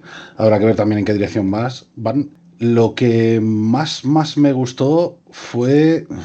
es, que, es que me gustaron muchas cosas, en verdad. Me gustaron mucho lo que decís, la, ambientación de camino, además el hecho de que le, dieran la importancia, ¿no? De que fuera Tarkin precisamente a evaluar a, la viabilidad, ¿no? Un poco de, del ejército clon de la República para ver si le serviría o no en un futuro para el Imperio. Eh, todo, todo este, todo este, toda esta trama, como quien dice, ¿no? de hecho, ya, ya, inicialmente dice, le dice a los caminoanos que, que él apuesta más por un reclutamiento forzoso ¿no? de la población. Eh, más barato. Claro, que sale más barato y que, que al final, pues para el tema de, los clones, los clones al final son un coste bastante gordo para, la República. Además está muy guay también eso de, no, no, ustedes hicieron el contrato con la República, no con el Imperio.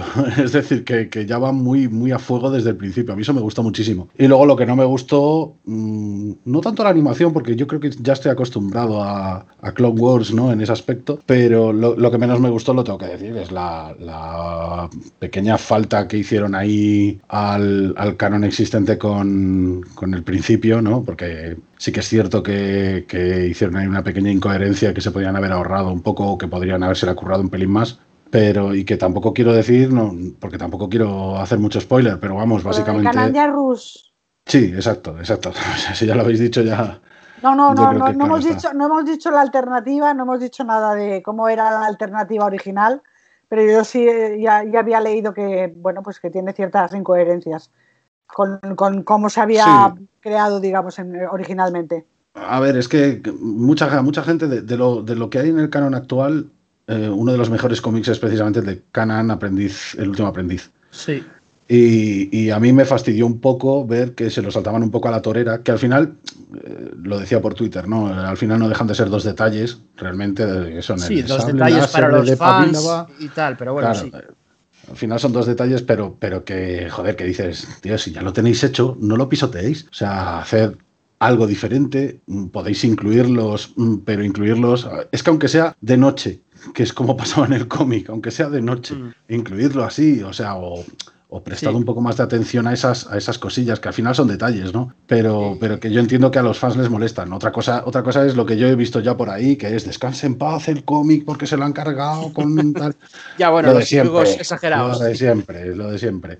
Pues mira, yo, que no, yo que no he leído el cómic, tengo que decir que a mí me emocionó muchísimo ese inicio. No, a ver, el, prólogo, está, genial. Lo que pasa es que, claro, eh, pisa el, cómic y al final, que, el cómic además no tiene muchos años, que si dijeras que se está cargando algo de. Eh, pero salió hace unos años, hace pocos años y es canon. A ver, a mí lo que me fastidia de lo que dice Randir es, lo siguiente, y es que se supone, se supone que en, Disney tienen, un, tienen un, proceso que le lleva a Pablo Hidalgo, que es el director, que es sobre el Story Group, y que crean, eh, van ordenando el, el canon. Eh, y bueno, y van viendo que en una novela no pisotea un cómic, eh, la serie no pisotea lo otro, el personaje esté efectivamente en tal. Entonces, que hagan esto cuando es algo tan evidente, quiere decir, lo ve cualquiera que se haya leído el cómic, que ha visto la serie, eh, sea el panadero o, cualquier fan. En, ese, en este momento choca, es, es, bastante, es en plan, ¿dónde estaba Pablo Hidalgo o por qué mm, es imposible que no se dieran cuenta? Entonces yo creo que básicamente es verdad que, dijeron, mira, eh, vamos a apartar el cómic y lo canon es, es esto. El, lo canon es eh, esta serie, supongo que A mí lo, que me fastidia realmente es que, joder, aunque Dave Filoni es productor ejecutivo, tampoco es cosa realmente de Filoni, ¿no? O sea, yo entiendo que le hacen el homenaje a Filoni eh, y el hombre pues dirá, pues me encanta que me hagan el homenaje, entonces metedlo, meted a, a este personaje que, que, oye, que mola. Pero aún así, pues hombre, tened en cuenta lo que, lo que ya existía por lo menos para encajarlo un poquito más. Quiero decir, ya vimos a Kanan y a, Depa en, en, la última temporada de Clone Wars brevemente, cuando precisamente anunciaban a, a, vía holograma la victoria en Kaler, en el planeta este. Ya se lo decía, ¿no? Ya lo tenemos controlado, ya, ya hemos ganado la guerra aquí en Kaler, por, por así decir. Y ahora, de hecho, vemos que, bueno, no, es que todavía falta un poquito. Todavía quedan unos cuantos droides por aquí que tenemos que cargarnos. Entonces, incluso en eso dices, joder, tío, mm, un poquillo ahí de, ¿sabes? Que, al final queda bien. O sea, es decir, al final queda bien porque al final es la motivación ¿no? que tiene Hunter para, para empezar ya a desconfiar un poco de lo que ha ocurrido con los clones y sobre todo al verlos directamente pelear contra, contra Depa, ¿no? Pero, pero yo qué sé, pero joder, o sea, al final no, no creo que resultase tan difícil coger y decir, oye, ¿qué tenemos de este personaje? Esto. ¿Hay alguna Hombre, historia que cuente esto? Este cómic. Yo es que yo creo que lo de Filoni, eh, Filoni yo siempre digo lo mismo, lo tienen igual que todo, ¿no? Eh, al final a la gente que odia una cosa lo odia a tope y a la gente que le gusta algo parece que le gusta a tope, ¿no? Entonces yo creo que hay que poner un poco de objetividad sobre la mesa, sea esto con esto sí, o con sí. las elecciones de Madrid, me da igual con qué, pero bueno, siempre ser, siempre ser un poco objetivo, ¿no? Con lo que sea. Y igual que eso, a Filoni lo tienen ensalzado y las secuelas son una mierda, ni, ni una cosa ni otra. Entonces yo creo que, que Filoni eh, aquí actúa muy, como productor ejecutivo, hay que decir que eh, mi primo hacía documentales en África y ponía de productor ejecutivo a su hija de seis meses. Claro, quiero decir, eh, un productor yo, yo no ejecutivo. Creo que Filoni realmente tuviera mucha, mucha más implicación, mucha más allá de decir, pues esto exacto, mola. Exacto, a eso es lo que voy. Eh. Productor ejecutivo puedes poner a quien quieras y lo pones como asesor o como quieras y puede a ver, luego se implica lo que quiera, pero el que claro. se implica de verdad es un productor. Un productor ejecutivo puedes poner a quien quieras por, en Exacto. honor o en homenaje y no hace nada, absolutamente nada. O bueno, Exacto. o sí hace. Pero en este caso yo creo que Filoni, eh, Filoni está ocupadísimo con su serie de Ahsoka, que es la que estaba escribiendo y ahora está con el casting y, y, es, es, su serie prácticamente. Y, y, con la tercera temporada de Mandalorian, que también es, es, productor y está metido en ella. De hecho, acaba, por, por cierto, acaba de tutear una cosa sobre la tercera temporada de Mandalorian, eh, Filoni, que acaba de deciros, si no lo leísteis, acaba de decir que eh, la tercera temporada Din de, de, Din de Yarin eh, va a estar eh, con la fuerza. acaba de tutearlo. Oh, eh, dijo esto va a estar, va a estar la, o que la fuerza le va a acompañar, creo que dijo exactamente. A Dean DeYanni la fuerza le acompaña la tercera temporada, solo digo eso, es lo único que puso. Eh, y bueno, eh, quiero decir que está ocupado con eso y yo creo que eh, esta serie prácticamente no lo tocó. No, no, te digo que no, pues no viese el episodio antes, evidentemente, o, o se pasase por, por donde están haciendo el episodio de vez en cuando a mirar lo que, sí, lo sí. que hacen, pero no, no, es, no es uno de los implicados en, en la serie. Entonces, bueno, eh, eso hay que dejarlo claro. Eh, no, es verdad que no habíamos caído en, el detalle del prólogo, no habíamos hablado de ello, o sea, del, de la contradicción con el, con el cómic de Canon, pero bueno, sí, ahora que lo dices, evidentemente eh, es cierto. No es bonito, no es bonito porque, porque ha pasado hace muy poco, quiero decir, el, el cómic de Canon que salió en 2016, por ahí. sí, creo que sí pues por ahí que salió. Entonces, bueno, hace 4 o 5 años que, bueno, que no es una cosa que el canon lleve 20 años y bueno, y, y lo lleves, pero bueno. Esto pasó también con Ahsoka. Con la Orden claro. 66, si no recuerdo mal, eh, creo que hay incongruencias con el libro sí. de Ahsoka. Y el libro de Ahsoka tampoco es de hace 20 años. Sí, exactamente. Quiero decir, son, son pequeñas cosas. A ver, al final, por ejemplo, en el libro de Ahsoka lo puedes entender eh, por, por, el hecho de que pues, no había nada contado antes y todo eso. Entonces, cuando cogieron la séptima temporada, Filoni cogió y desarrolló la, las ideas que él quiso. Aquí puedes asumir un poco lo mismo, ¿no? Pues que, que, Jennifer Corbett, que es la que ha desarrollado, o por lo menos la que está desarrollada como Developed by, eh, el episodio, cogió y también puso a Canan pues, un poco para hacerle el homenaje a Filoni precisamente, ¿no? Eh, pero al final mm, estamos en la misma, es decir, eh, tanto en un caso como en otro. En, el caso de Ahsoka, por ejemplo, es una tontería, porque al final es el color de sus sables láser. En el caso de, esta serie, llega un poco más allá, es decir, cambia el contexto, cambia la forma, cambia, de hecho, parte de la trama que después tiene Canon en el propio cómic con los clones que le persiguen, con Styles y Grey y todo esto. Entonces, a mí eso es lo que menos me gusta. Ahora bien, tampoco, también entiendo por qué lo hicieron. Lo hicieron precisamente para dar ya esa familiaridad inicial a los espectadores que ya conocían a, a Caleb Dume a, a Canan, vamos, y, y, a los que no lo conocen les da un poco igual. Quiero decir, yo ya he hablado con mucha más gente por Twitter o, o por donde sea, y, pues hay gente que, literalmente ha dicho, es, que a mí me da igual, o qué incongruencia es esa, si es que a mí me da igual eso, porque no he leído el cómic, me, lo han preguntado además por privado. Entonces, pues bueno, pues al final eh, no deja de ser una tontería y, no deja de ser algo pues un poco, un poco menor, pero que al final está ahí y queda un poco feo, ¿no? Está feo hacer un poco eso. Yo tengo que decir que a mí me encantó el detalle de que fuera Claudio Serrano el que lo doblara. Sí, sí, sí, sí, sin duda. no, lo he visto, no lo he visto doblado, no, no lo he visto. Sí, sí, pues, pues es él y además le pone voz así como de jovencito, lo, hace que te cagas. Lo borra. Y, él mismo puso un tweet que luego borró porque dijo, uy, esto es, por, por, lo que parece esto es spoiler, así que lo voy a quitar. climb Force 99. You know who we are. Hunter. Let's go. Echo. Hyperdrive's online. Tick. Prepping to jump. Ricken. Let's blow something up. Yeah! And Crosshair. Your move. Ha! We're all you need. I want Clone Force 99 found and wiped out. The galaxy's a dangerous place to be. We need to get out of here. What do you say, kid? You want to come with us? How can I help? Muy buenas, chicos. ¿Qué tal? Que ya he visto el capítulo y que me, ha, que me ha gustado un montón, tío. La verdad que ha empezado muy fuerte.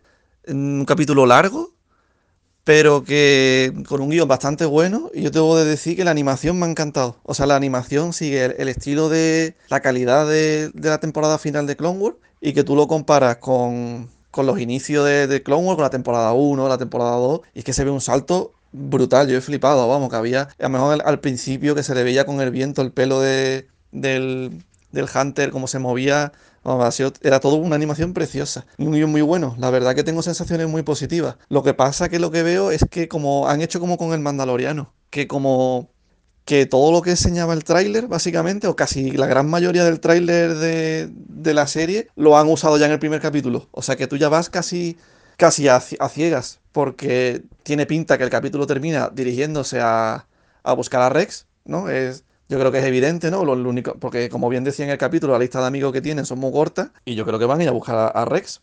Y no sé si ya después se volverán a unir a So Guerrera o lo de So Guerrera ha sido como un cameo para decirte que el tío está ahí luchando y estaba empezando el tío con la rebelión. Y no sé si al fin acabarán uniéndose. Al final lo del, lo del Crosshair no lo han estirado demasiado. Lo de, lo de que se hacía. Lo de que se hacía malo porque al final eso como que nos lo spoileamos en un juguete, ¿no? Quiero recordar que había un juguete que nos decía que el tío salía como con un traje imperial y al final aquí desde el minuto uno te están poniendo que el tío quería matar al Jedi, que el tío no estaba de acuerdo con las órdenes del Hunter y básicamente se llevan peleando todo el capítulo. Es verdad que a lo mejor el tío después no es malo 100%, porque al final el tío ha sido malo, pero porque lo han modificado, mm, le han potenciado las habilidades que tenía, que a lo mejor el tío no habría llegado nunca a lo mejor dar ese paso final de, rebelarse contra sus amigos. Pero bueno, al final Iván tenía razón.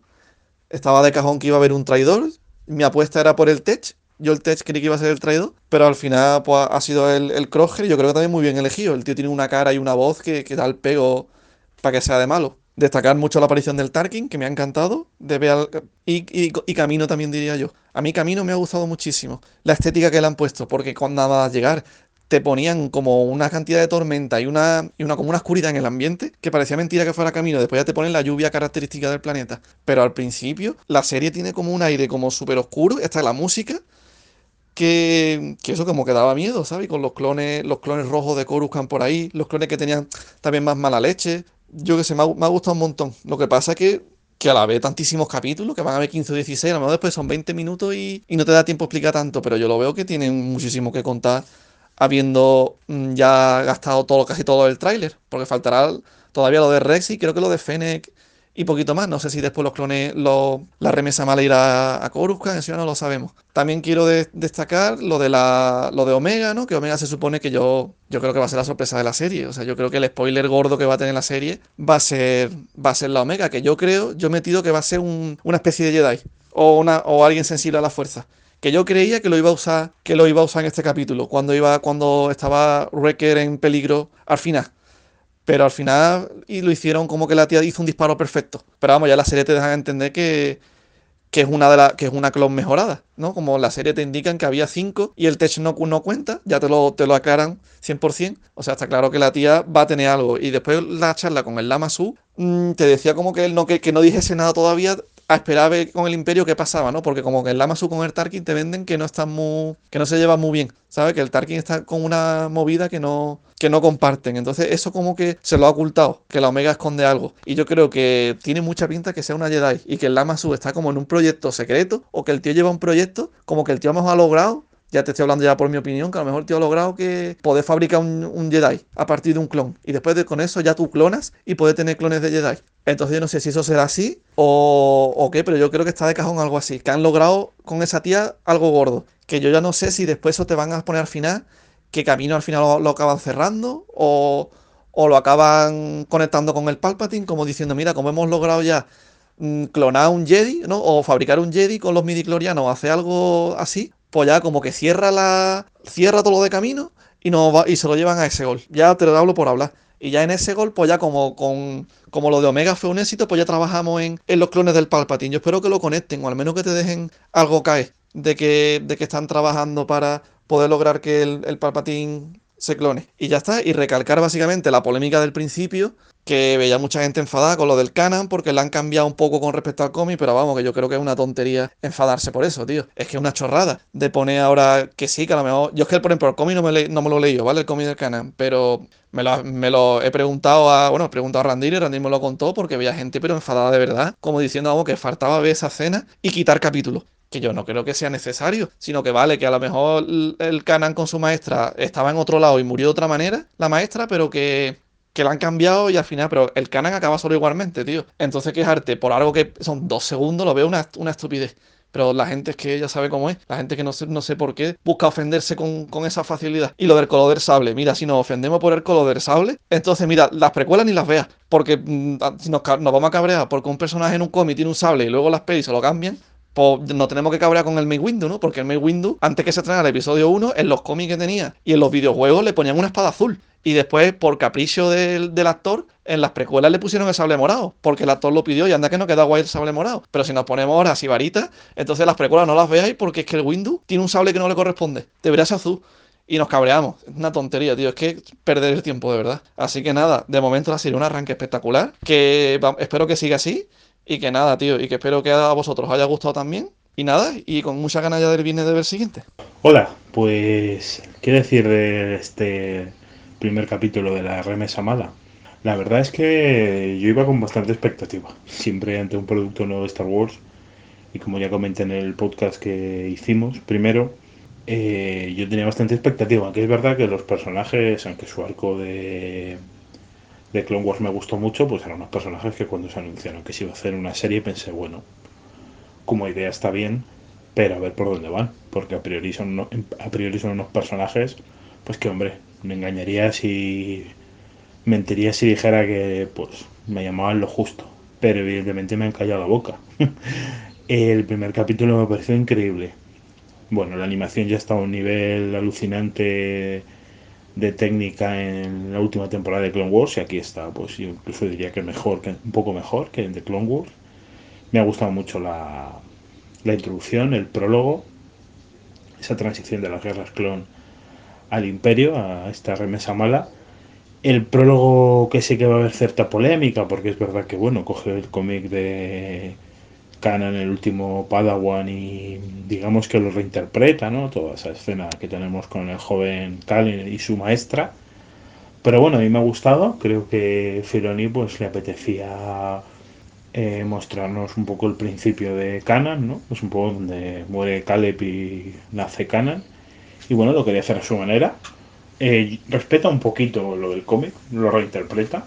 No me parece tan horrible ni como para llevarse las manos a la cabeza, así que ni tan mal, a mí me ha gustado, puedo llegar a entender que la gente que sea fan del cómic diga, bueno, esto era canon, ahora lo cambió, pero bueno, al final los creadores, el primero Lucas decía que si había algún elemento de un cómic, un juego, una o lo que fuera una novela y le gustaba, y, pero se mezclaba un poco con sus ideas, pues que le iba a cambiar. Y Filoni no tenemos que olvidar que para lo bueno y para lo malo es el aprendiz, es el pupilo de Lucas. Así que a mí me ha gustado y tiene sentido, porque al final es un hecho muy importante dentro de la trama, el hecho de que Hunter no quiere matar al Padawan, y todo eso conlleva un poco lo que sucede a lo largo del capítulo, ¿no?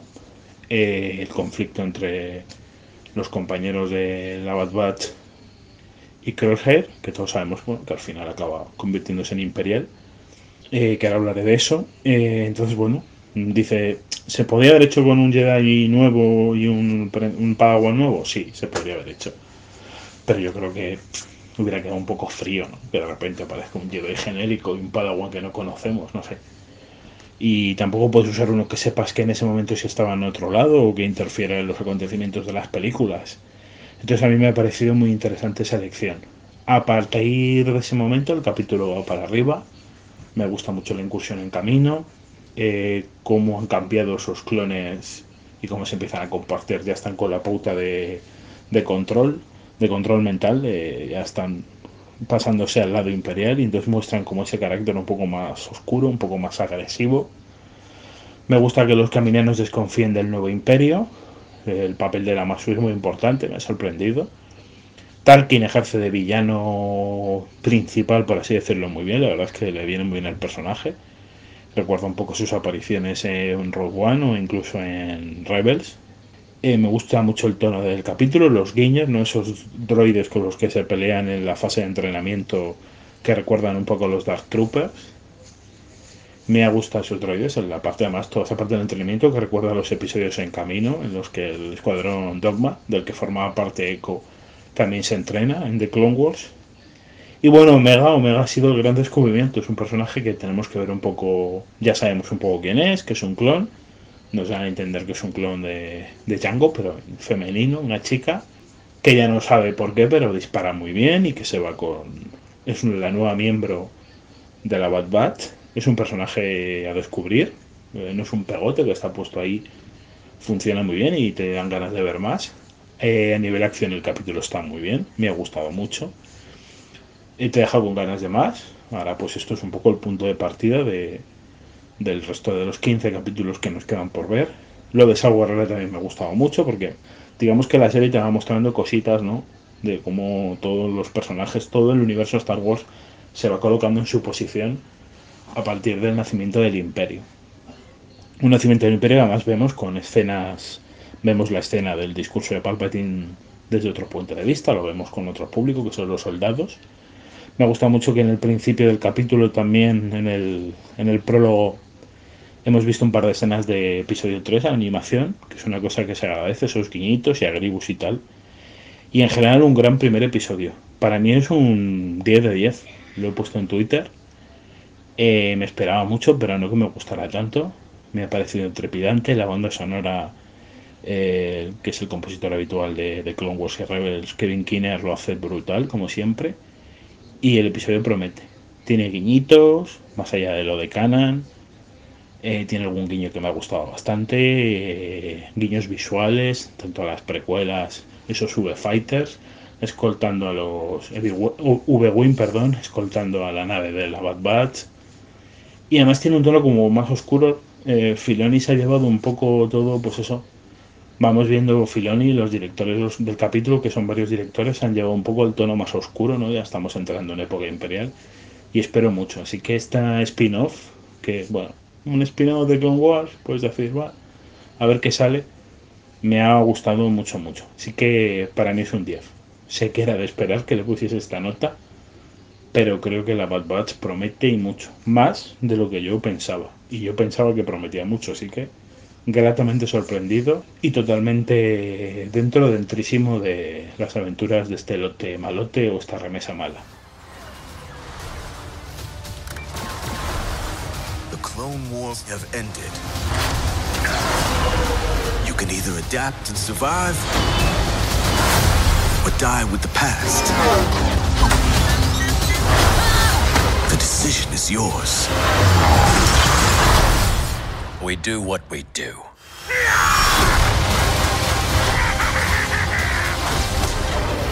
Strap in, kid. Bueno, pues eh, continuamos hablando de The Bad Batch, un poco de, este episodio, ahora que no se nos ha unido Randy eh, eh, recientemente. pues bueno, hablando un poco, hablamos ya del, estilo de animación, de la técnica de animación que se usó de Omega, de, esas teorías sobre Omega, del prólogo, estábamos hablando del prólogo de Caleb Dume y, esa contradicción que hay con el cómic de, de. Y eh, también hablamos del villano, que va a ser Tarkin, eh, o parece que va a ser Tarkin, por lo menos el de esta temporada y eh, del equipo, ¿no? Del, equipo que yo creo que funciona muy bien. No sé qué opina Randir, que lo hablamos antes, de la química. Yo creo que hay muy, buena química entre los personajes del, equipo de, Bad Bats. Entre, eh, a mí me gustan mucho las conversaciones entre Wrecker y Tech, eh, y, etcétera. Y los demás también creo que se, que se interrelacionen muy bien entre ellos. Y Omega, que aunque a pesar de que salió poco, pues me gusta mucho de que vaya a ser el eje central, digamos, de, la serie o el argumento principal de la serie. Y también hablamos, antes de que se uniera Randir, de que seguramente el, el personaje al que vayan a ver, eh, pues sea Rex, ¿no? Eso todo parece indicar que sea Rex. Eh, Amelia buscó el, sector donde, donde, donde van a ir, que dijeron, el, J6 creo que es, o algo así. J, 19 J19. Sí. Eh, donde va a ir y parece ser que según ha buscado Amelia ahí investigación pues buscó que, es el, sector de, de Seleucami, ¿no? El planeta Seleucami. Sí vamos, en, ese sector por lo menos, y que ahí hay un desertor, que es lo que ha dicho muy bien dicho Amelia, hay un clon desertor como se vio en, la serie de Clone Wars, y que posiblemente Rex está allí, pero bueno, eso ya estamos teorizando, no sé qué opinas tú. Rander. Sí, sí, yo, estoy de acuerdo. De hecho, eh, yo estuve mirando también a ver dónde, dónde caía eso y, pienso igual. Quiero decir, yo creo que también es, es el Capitán Rex que al final, pues bueno, pues ha sobrevivido, le han quitado el chip y, está ahí precisamente, eh, de hecho, eh, creo que salía ya en uno de los trailers, si no me equivoco, al menos brevemente, entonces pues muy probablemente sea Rex. Ahora bien, ¿cómo saben ellos, el, grupo, ¿no? la Fuerza Clon 99, los que quedan, bueno, que, ahí está Rex y que Rex no ha sucumbido precisamente al chip inhibidor? Eso ya lo veremos. Pero, pero yo creo que, es muy factible que sea Rex, sí, sí, sin, sin duda, vamos. Y luego, eh, a partir de ahí, pues, pues es que mm, yo tengo muchas ganas de ver cómo se desarrolla principalmente el tema de Omega, porque sí que es cierto que nos han dicho ya que, es una clon, que es una clon además defectuosa o, aumentada como, como el resto, y, lo ha dejado claro. Yo no sé si, si realmente a partir de, que dispara con éxito ahí a, Crosshair eh, puede considerarse que es sensible a la fuerza o no, eso ya no lo sé, ya lo veremos. Pero lo que sí quiero es ver mm, cómo desarrollan a este personaje porque me parece curioso, me parece un poco que desentona un poco con el resto del grupo, ¿no? que está hecho a propósito supongo para eso. Y luego está guay que además sea un, un poquito el, el, miembro que faltaba, ¿no? que es alguien que, que sepa curar. Eh, entonces, pues eso puede dar pie también un poco a que, a que los villanos, en este caso Tarkin, que, que Tarkin me parece cada vez que lo ponen me parece glorioso, pero además tenemos a Crosshair como villano también, eh, que ya vemos que efectivamente está afectado por el, por el chip y sigue las órdenes y, además ahora que le han aumentado el efecto del chip, ¿no? Al final del capítulo eh, parece que, que, más a tope que nunca. Entonces, pues bueno, pues yo creo que teniendo ahí a Omega y teniendo ahí a Crosshair, una de las partes que pueden desarrollar es precisamente cómo le quiten el chip a, Crosshair y vuelva a unirse a ellos. Sí, eso hablábamos ya antes, estuvimos hablando de eso, efectivamente, de que de que hay muchas posibilidades. Es un poco arquetipo, es verdad que es un poco cliché porque, bueno, pues posiblemente intenten quitárselo o inhibirlo de alguna forma y que Crosshair pues eh, o vuelva al redil o se sacrifique por, ¿sabes? La típica redención o, muera o no, o, vuelva con ellos, ¿no? Pero bueno, es, eh, es lo típico. También hablamos de, de lo que acabas de, mencionar, Randy, de si Omega es sensible a la fuerza o no. Yo, yo creo que sí, yo mantengo la teoría que sí, pero bueno, solo una teoría y sin, sin leer nada, solo con ver el episodio. Por, yo decía antes que por, por ese esa conversación que tiene con Hunter en la nave sobre su disparo certero, hay que, hay que considerar, bueno, yo considero que además de, nunca usar un blaster, como dijo ella, eh, él le preguntó, es una conversación, lo que decía antes, era eh, me parece una conversación random muy, muy de Star Wars, muy de típica de alguien que, algo pasa ahí, ¿no? Que, es sensible a fuerza no. Y hay que pensar que también lo usó de forma muy certera, sin haber nunca usado un blaster, y lo usó con, contra un francotirador, o sea, contra alguien especializado. Entonces, bueno, yo creo que algo hay. Si no es la fuerza, evidentemente es es otra cosa que no nos quieren desvelar, pero algún tipo de experimento, ¿no? Bueno, al final recordemos que ya desde críos los, los, cadetes también están entrenados un poco. A lo mejor no es el, no es el mismo caso o el caso concreto de Omega, pero eh, fíjate, acuérdate de, de, de los capítulos de Clone Wars donde Boba Fett se infiltraba también en, las tropas clon mm. y, los cadetes tenían también su entrenamiento allí y de hecho Boba Fett sobresalía y... Bueno, pero es Boba Fett. obviamente, obviamente. ahí, eso, no se toca. Es el puto amo. Claro, claro, pero, a lo que voy es que, incluso los cadetes de críos entrenaban, entonces al final pues el, condicionamiento mental de, los clones sigue estando ahí, yo creo. Me gustó, me gustó mucho porque lo hacen de una forma sutil para que estemos ahora mismo teorizando, quiero decir, no sabes ni tú ni yo ni nadie eh, quién es Omega o, qué va a ser, si es un experimento, si es sensible a fuerza o, nada o lo que sea. Y, además las conversaciones que tienen entre, entre la científica Caminoana, entre eh, Nala el Rey León, Nala, eh, Nala C y, el primer ministro eh, Lamassu eh, son muy sutiles, la dejan escapar, pero en ningún momento nos, hacen eh, pues decir, no dicen nada, ninguna pista sobre lo que es o ese. Solo, solo se ve que la dejan escapar y que es alguien importante con un plan y que mm. ellos evidentemente saben quién es, pero no nos lo dicen y eso está muy bien. Hay una cosa que dice en un momento en el capítulo, me parece que es la Masul que lo dice, dice, la fuerza clon 99 son clones defectuosos médicamente cuyas mutaciones celulares refuerzan rasgos deseables de un soldado.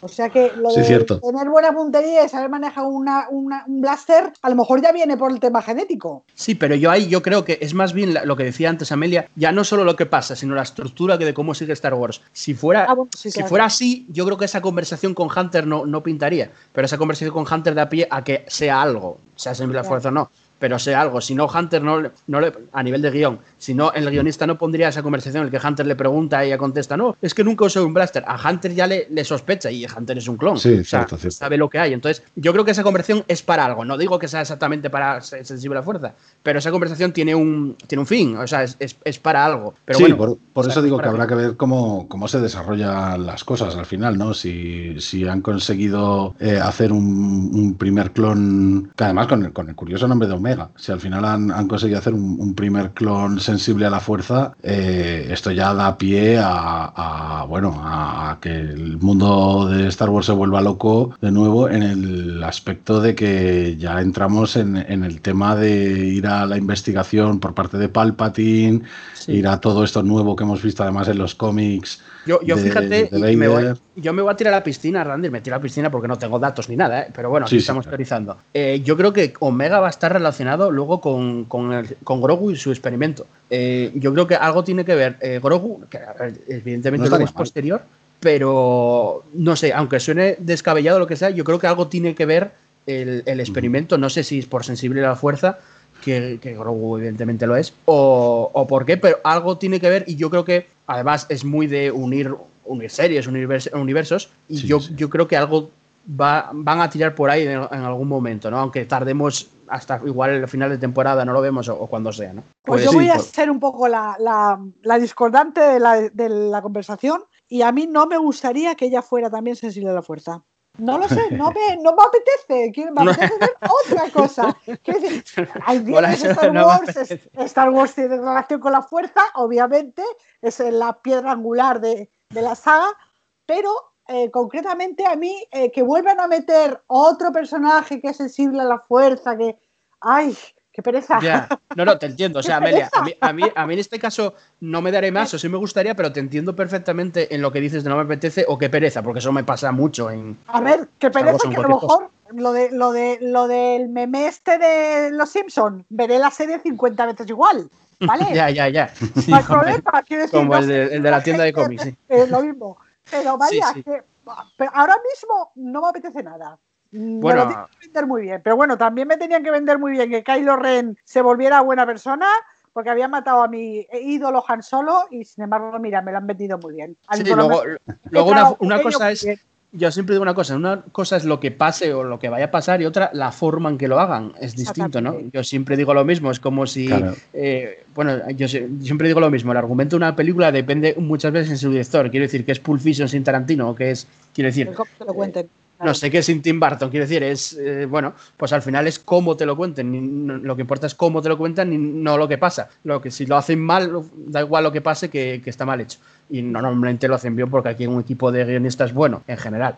Pero, pero bueno, a mí, a mí, ya volviendo un poco al tema general del episodio, a mí es un episodio que me gustó, tiene más pros que contras, lo que digo en, en, mi videocrítica en YouTube. Pero, eh, por decirlo algo, eh, nunca, bueno, yo nunca voy a decir 100% que me gusta todo y perfecto y todo, el mundo es maravilloso y de piruleta, pero eh, tampoco me entusiasmó a un nivel, no sé, muy hardcore, ¿no? A nivel, evidentemente, ni al nivel de Mandalorian, eh, ni mucho menos. Eh, y bueno, es un episodio que para mí tiene mucho potencial. Que lo que me gustó mucho es Omega y su potencial, porque creo que, han iniciado muy bien para, tener una buena temporada. Eh, me gusta a eso, mucho iba yo, precisamente al, desarrollo posible que pueda tener el, propio personaje en sí y, ver hacia dónde puede llevar precisamente este personaje o la relevancia que pueda tener. Pero al final, eh, en este capítulo, Hunter la rescata un poco por, parece inicialmente, ¿no? un poco porque le avisó sin más. ¿no? Porque le dijo, oye, tenéis que marcharos de camino. Y entonces el otro, pues le dijo, bueno, pues la rescatamos. Pero realmente no la rescatan porque inicialmente muestre un potencial muy grande, ¿no? Eh,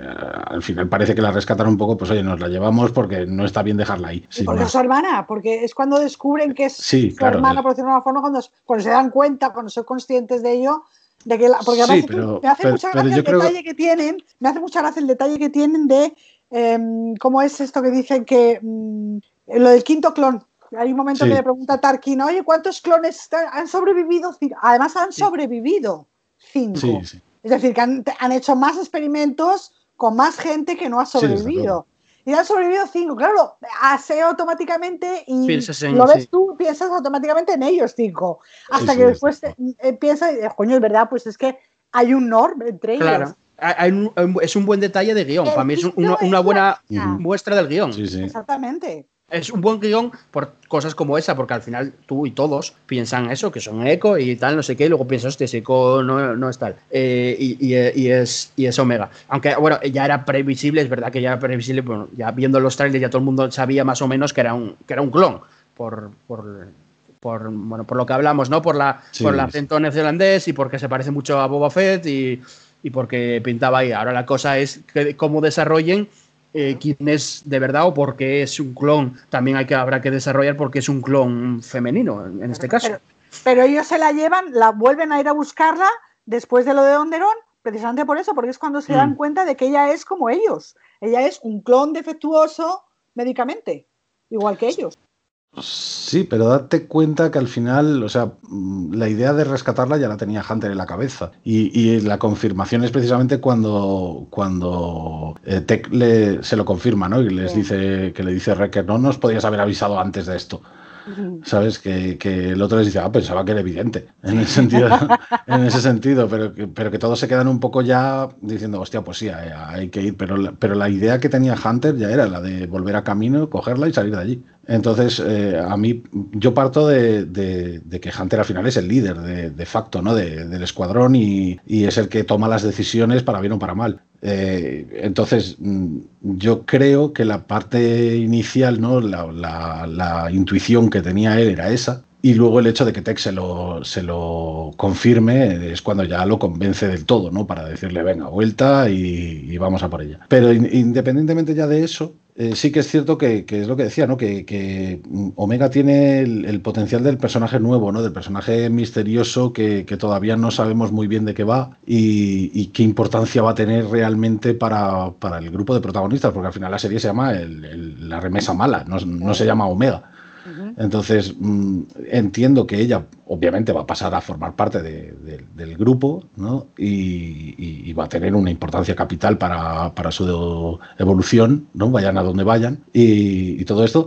Pero, pero luego sí que es verdad que habrá que ver también un poco esa dirección si, si, si tiene un recorrido o si, o si va a acabar un poco como el Rosario de la Aurora. Habrá que verlo. Entonces, a mí me parece muy interesante porque al final tenemos 16 episodios de los cuales ya hemos visto uno y el viernes veremos el segundo. Y a partir del segundo, yo creo que es cuando ya van a empezar a, tirar eh, a tirar de, argumento, ¿no? Pues de, de persiguiéndolos, del, imperio detrás de ellos, de ellos a lo mejor ya mm, una vez que han salido ya del imperio, que ya se, ya se ha visto, que, ellos ya como que han desertado, eh, tendrán que ganarse la vida de alguna forma. Entonces pues habrá que ver a partir de aquí hacia, hacia dónde nos llevan. Yo creo que la, que la serie en sí no, no esperaba tampoco muchísimo, muchísimo recorrido, pero creo que ahora mismo sí que puede tenerlo.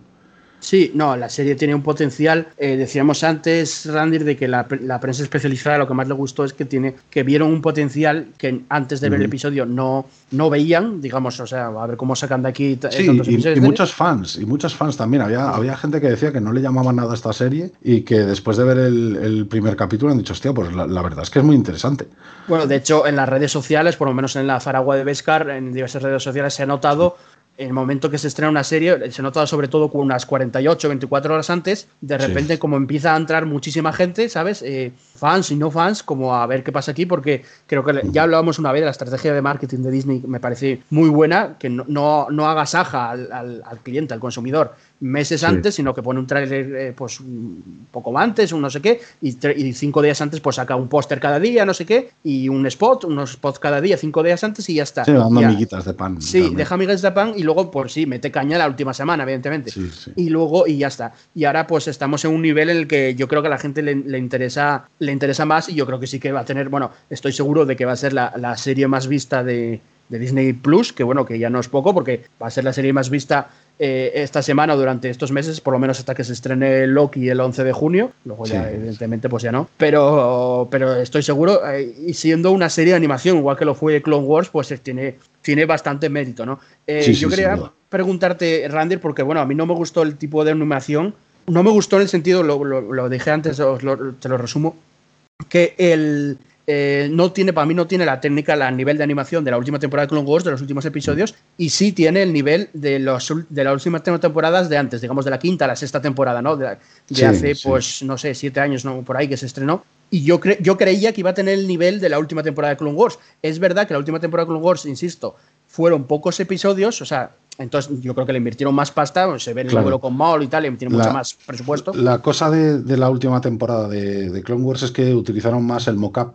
y en esta no, en esta usan más la animación tradicional del de, rigging, ¿no? De, ir moviendo los personajes poco a poco, eh, de una forma eh, un poco más mecánica, y se nota, eso se, eso se traduce en que a mí, por ejemplo, un poquito más forzados. Decía que Omega me pareció bastante chufa, o sea, la animación me refiero.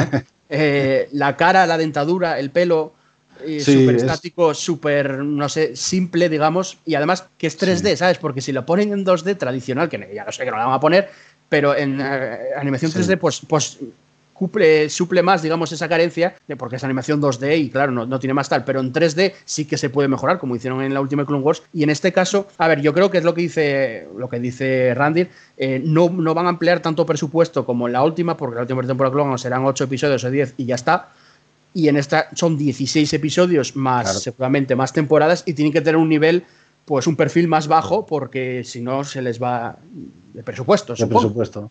Sí, a ver, es que, es que realmente el mock-up es una técnica costosa también, es decir, implica contratar actores para que, hagan todo el proceso de, animar y, de interpretar escenas, especialmente las escenas de combate y todo esto. lo otro es más a, mano del animador 3D de turno. Eh, entonces, eh, ahí sí que es cierto que, el presupuesto se dispara y más si tienes, yo que sé, más de 15 episodios, yo creo que, que ahí se tendrían que que, invertir bastante más de lo que realmente eh, haría falta, como quien dice, ¿no? El, hecho es que luego te paras a ver los modelados y los modelados, por ejemplo, sí que son de la misma calidad o, incluso superiores a, los de la última temporada de Clone Wars, es decir, los clones, las armaduras, las pintadas, las texturas, eh, el, modelado en sí, luego claro. El problema es luego la fluidez de movimiento en Exacto, el, cuando, cuando unes eso con la animación en sí, entonces ahí sí que canta un poco más, yo creo. Pero, pero bueno, pero a, mí, por ejemplo, eso no me molesta. Quiero decir, a, mí yo creo solo me molestó, o sea, solo me molestó, bueno, primero por las expectativas y segundo me molestó en, solo en, Omega, en algunas escenas, no, tampoco 100%, que le veía la cara cuando tiene primeros planos o tal, le veía la cara eh, y los gestos casi robóticos y la dentadura. Ahí igual también se colaron un poco en la dirección porque digo yo, ya que tienes este nivel de animación un poco más bajo, no me hagas estos primeros planos, ¿sabes? Igual para mí, eh, personalmente. Eh, pero bueno, es verdad que tal. Y también es lo que decía yo, que yo creo que que a ver, si hubieran hecho temporadas más cortas, aunque fueran varias, pero más cortas, porque al final va a salir una por año seguramente, e igual sí que podían invertir más en este tipo de, de animación, ¿no?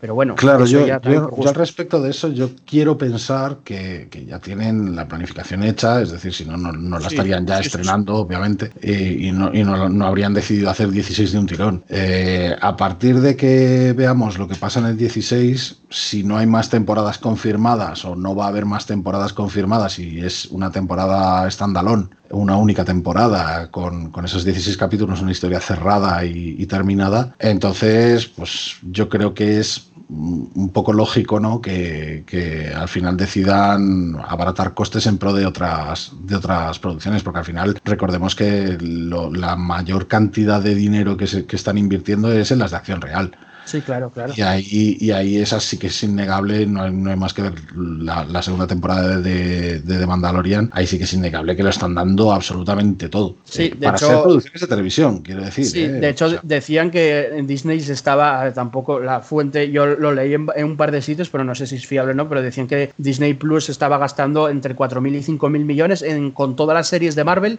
y todas las series de Star Wars en, rodaje o en proceso de, rodar, ¿no? Eh, porque, eh, claro, cada, cada serie está costando pues 200, 250 millones de acción real, me refiero. Luego, pues Clone Wars o The Bad Batch en este caso, pues tendrán menos presupuesto, pero también tendrá lo suyo. Eh, entonces, bueno, es verdad que tal. comparaba antes con, con, Pixar, por poner el mejor ejemplo, digamos, de, animación, que obviamente no podemos llegar a ese nivel, ni, mucho menos en una serie. ya veremos cómo están las series de Pixar, que se traen en julio. La primera, la de Monster y, el, claro, el nivel, eh, una serie de, una película de Pixar de dos, de, dos horas, no, ni llegan, de una hora y media de duración, tiene un coste de 200 millones de dólares. Que bueno, que hay mucha gente que igual no lo sabe porque dice, va, son dibujos. No, no, son dibujos muy costosos. y, cuestan, pues 200 millones cuesta igual que un blockbuster prácticamente de, acción real. Entonces, claro, ahí es evidente que tienen que abaratar costes para hacer eh, una hora, no, pues 16 horas o bueno, las que sean, o 10 horas de, cada temporada, ¿no? Sí, de hecho, de hecho si, te, si te paras un poco a, revisar además, además de, la animación y además de, los modelados 3D, que, eso es, es, importante, obviamente, pero luego te puedes parar a mirar también la, temas de iluminación, por ejemplo, eh, las pelis de Pixar se salen con, los temas de iluminación, temas a lo mejor de animación del pelo. Es, brutal, el pelo, es increíble. Yo es que estuve viendo este mes además todos los documentales que hay en Disney Plus y, el, y los y los cortometrajes y tal. Y claro, el, nivel de que hacen, es imposible llevarlo a una serie de. Eso es, acojonante.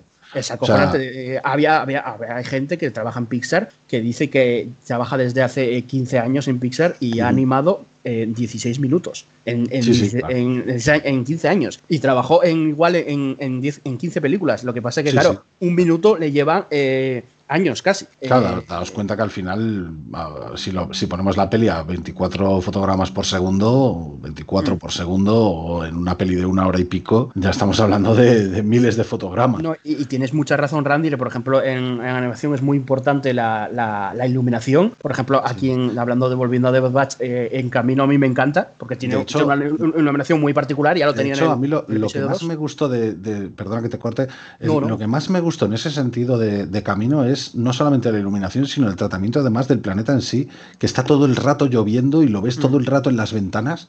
Sí, en los ventanales que hay ahí. A mí eso me pareció alucinante. Eso sí, a mí también. A ver, no, es, no es nada mm, súper novedoso, pero, pero para la serie de. Para, una serie de Star Wars que, de animación como las que nos tienen acostumbrados, a mí me, sorprendió mucho. Precisamente eso, ¿no? Que, que los entornos y la ambientación eh, de los escenarios están bastante más cuidadas que, que, en otras, que en otras series. De hecho, al principio, cuando están en Caler, en la escena en la que, en la que Canan pega el brinco y, se aleja, ¿no? Eh, ahí hay un, par de planos además con la vegetación delante, ¿no? Que, como que eh, se, ve un poquito distorsionada, de hecho se ve mucho desenfoque de movimiento. A mí para, para sacar pantallazos, ah, para, para ver cosas en concreto, me ha costado mucho no pararlo en un fotograma que no tenga desenfoque de movimiento o que no tenga algún tipo de, técnica de esa, que, sinceramente es muy complicado pararlo en,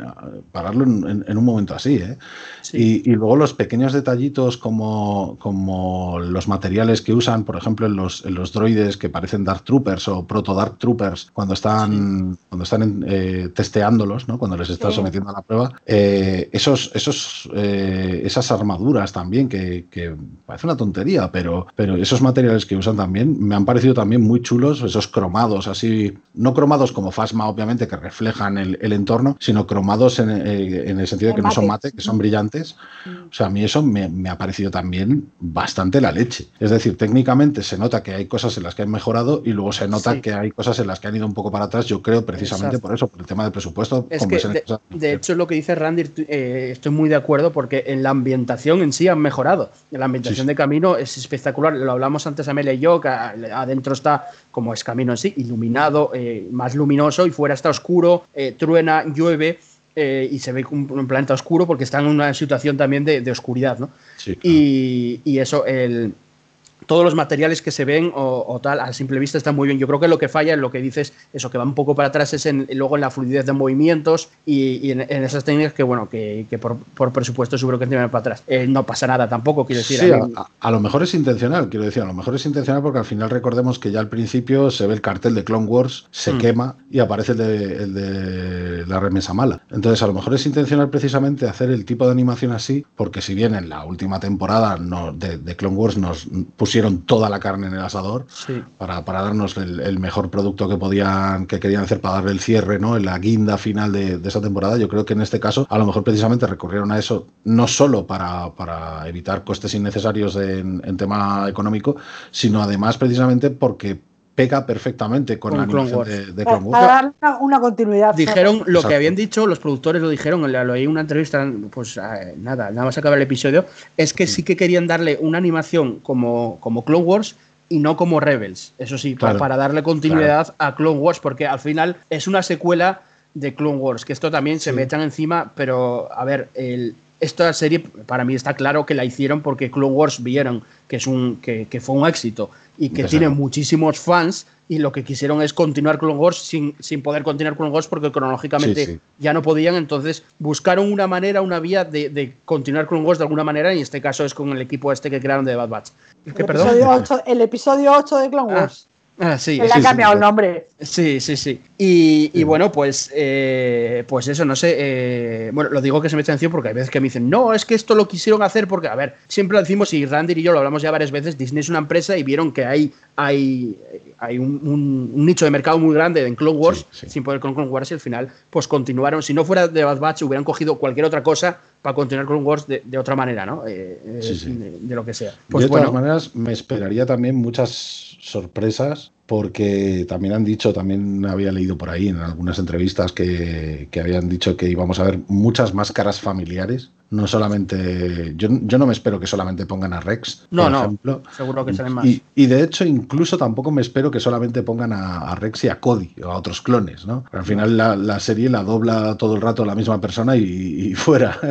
Sí, sí, claro. Yo, yo lo que me espero es algo un poco más como lo que han hecho precisamente con Sao Guerrera, ¿no? Que se vean caras familiares, pues yo qué sé, en algún capítulo incluso pueden recurrir a algún otro Jedi que quede vivo, eh, pues como puede ser Quinlan Boss o. O, a Soka, que todavía este, esté con Rex. O incluso la propia Soca, exactamente. Este todavía con Rex justo antes de que se separen, digamos. Exactamente. Entonces, pues bueno, pues, pues a ver a, ver a ver hacia dónde yo, va. Yo de hecho sigo, sigo creyendo que, que, Grogu va a salir en algún momento. También eh, es que decía. Y Frog Lady. Les falta Frog Lady. Eh, sí, bueno, eh, Frog Lady, eso ya no, sé. Ya, yo envié muchas cartas ahí a Disney a ver si pero si, son listos, si son listos y, pegan un pequeño salto temporal, incluso podrían meter a Thrawn, a un jovencito, a un más jovencito Thrawn, o a un Thrawn que esté subiendo escalafones en el Imperio. ¿eh? Eso ya no sé. ¿eh? Es que, es que pueden pasar muchas cosas realmente. O sea, no me refiero a que pongan a Thrawn como malo ahora pero, de, bueno. de la serie, pero, hmm. pero sí que, que, puede aparecer a lo mejor, pues en un momento puntual que lo veas ahí en, en, la Academia Imperial dando ideas a Tarkin, pues oye, a mí eso no me, no me resultaría malo. No, no, ni a mí. pero bueno, si, si hablo de esto es principalmente de cara a que la serie tenga un, unos ciertos saltos, ¿no? Y que veamos un poco en el tiempo que se prolonga, que no solamente se quede en el momento sí. justo posterior a, a la declaración de, del imperio por parte de Palpatine. Cierto, cierto. Sí, bueno, bueno no se, supone, pues... se supone que vamos a ver toda la evolución en general de todo el imperio, cómo se va solidificando y cómo sí. va evolucionando hasta llegar claro. pues, a, al episodio 6. No está tanto, pero no creo que lleguen a tanto, pero ya empezar a ver eso las primeras no, células rebeldes. Es una serie, es, es, una serie hecha para varias temporadas, seguramente tenga no te voy a decir no cuántas, pero fácilmente tenga cuatro, cinco, seis, las que consideren necesarias, pero no se va a quedar en dos, tres temporadas seguro, a no ser que, no sé, sea un fracaso o sea, a un punto. Pero, a, menos, a menos que la historia esté planificada ya para ser una temporada, es decir, a menos que desde el principio no. mm. hayan dicho mm, esto va, va, a ir de aquí hasta aquí, Mm, que yo siempre lo dejo un poco abierto porque al final también depende un poco de, de lo que dices, ¿no? Del éxito de, de la serie, del éxito sí. relativo entre, entre, los fans y entre el público de la serie. Eh, al final, démonos cuenta de que estas series de animación sí que están un poco más orientadas a los fans ya, principalmente porque ya, ya son continuaciones de series que ya existían. Es decir, realmente no es que sean extremadamente novedosas, no te proponen a lo mejor una Rebels en la que te presentan ya personajes nuevos que no tienen nada que ver inicialmente con, con las antiguas, sino que directamente las continúan e intentan darle un poco más de, de, de longitud, ¿no? Un poco más de, de, de, intentar un poco más de alargarlas, ¿no?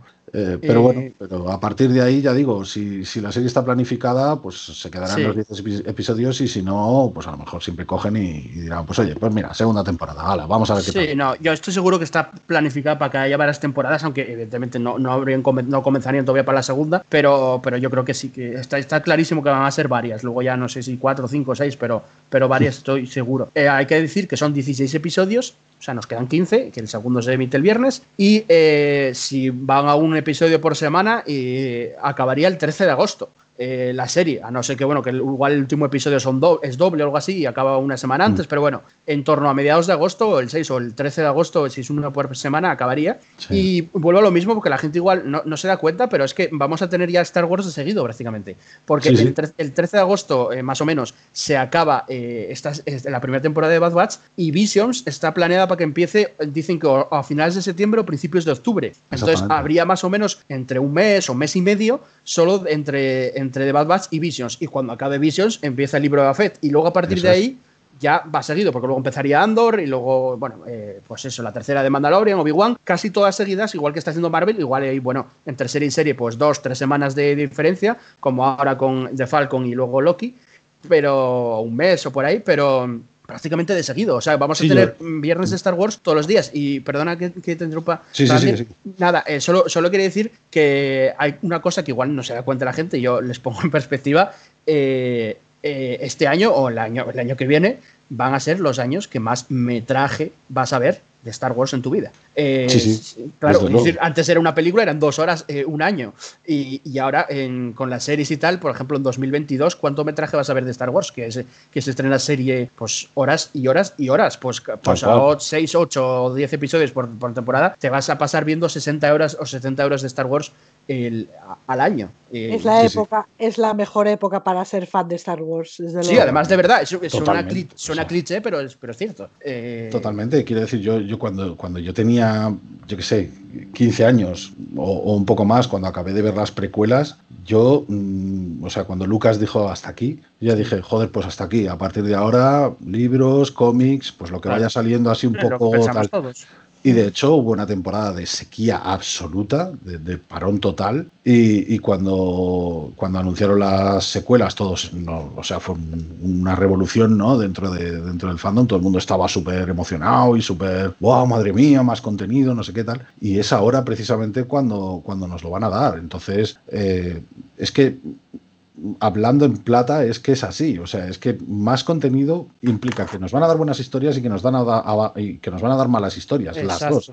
Entonces, hay que tenerlo muy claro que va a haber cosas que nos van a encantar y va a haber cosas que no nos van a gustar nada. Totalmente de acuerdo. totalmente de acuerdo independiente de, que nos gusten más o de que nos gusten menos, la cantidad de contenido, la cantidad donde elegir que hay o que va a haber, eh, es que es, nunca vista.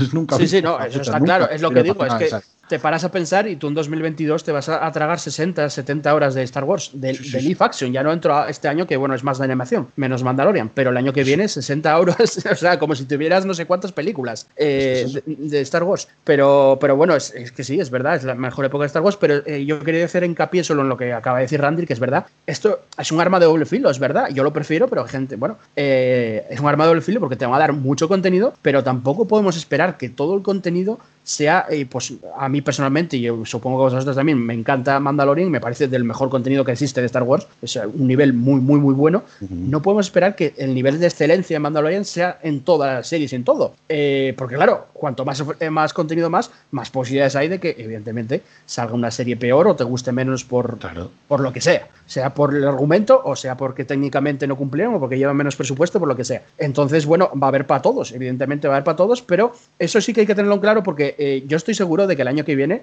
cuando ya haya varias series de Star Wars, van a aparecer los haters de, en plan, bueno, esto comparado con Mandalorian es una mierda. Eso va a aparecer eh, fijo, ¿sabes? Será en la serie de Andor o en la serie de lo que sea. Yo, estoy de acuerdo, por ejemplo, en el que todo el mundo busca la excelencia. O sea, todos los fans, los primeros, son los que, los que buscan que todas las historias les molen y todas las historias sean la hostia y que se le ocurren de tal manera que, no den puntadas sin hilo, que, todo esté perfectamente hilado y que todo esté, desgraciadamente, y de hecho lo acabamos de ver con, con esta serie, esto no va a ocurrir.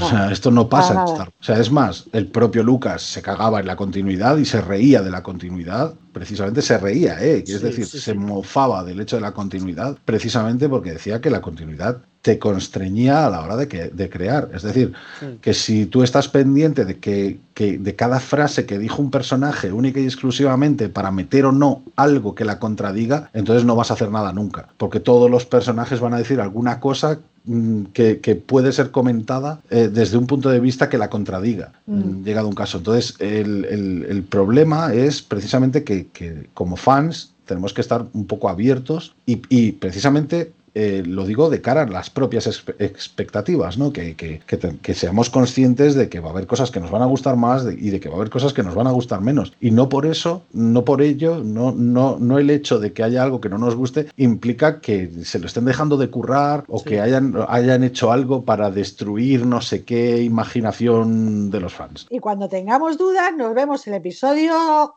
5 a dos hermanos dándose un besito. Claro, exactamente. esto hoy en día se que, al final, cuando se hace la comparación con Lucas, mucha gente dice, ya, pero es que si lo hace Lucas tampoco está bien. No es que esté bien o mal, es que es la pauta que, hay, que, ha seguido el mismo creador de la serie. O sea, tú al final yo creo que no la creas. Lo que, hay que, lo que no hay que caer son los extremismos. Nada es perfecto, nada es perfecto y súper mega guay en el mundo de las piruletas y todo está bien. Hay que ser también objetivos y nada es eh, al revés, un, odioso, una mierda, esto no vale ni para nada. Eh, hay que ser extremismo. Yo no sé, cuando hago las críticas, tanto ahora de Star Wars como de películas o series, pues yo digo, mira, me gustó esto, esto, esto, esto, y no me gustó esto, esto y esto. y al final valora. Si... va a pasar. Claro, valora. Va a haber algo que te guste mucho y otras cosas que te gusten menos. Claro, y valora al final los, los pros, si son superiores a los contras o no. Y entonces en Star Wars va a haber tanto contenido, afortunadamente, que pues habrá algunas que sí que igual a tus contras personales superen a los pros personales. Pues, y, y, otras que no. Lo que, lo que no se puede hacer, bueno, no se puede, yo no invito a hacer es caer en el extremismo de todo es perfecto o todo es una mierda.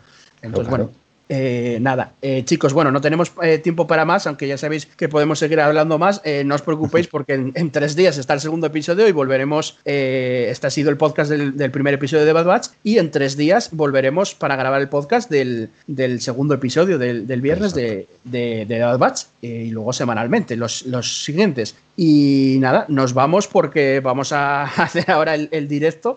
Eh, nos vamos a Twitch, nos vamos de podcast a, Twitch de la Faragua de Vescar. Y como siempre, deciros eh, que la Faragua de Vescar está en todas las redes sociales. Estamos en Twitter, en Facebook, en Instagram, en nuestro canal de Twitch con directos eh, todas las semanas, aunque ahora ya esta semana prácticamente es todos los días. Y, nuestro podcast, que ahora mismo estás aquí, que ya podéis escuchar en iBox, en Spotify o en Apple Podcast o, o iTunes, ¿no? Eh, y nada, eh, continuamos porque esta semana es, un, es un no parar. Yo me eché unas orillas y vine para aquí, y luego voy a luego voy a cenar, voy a trabajar y luego vengo. Pero bueno, es, la semana de Star Wars y, merece la pena.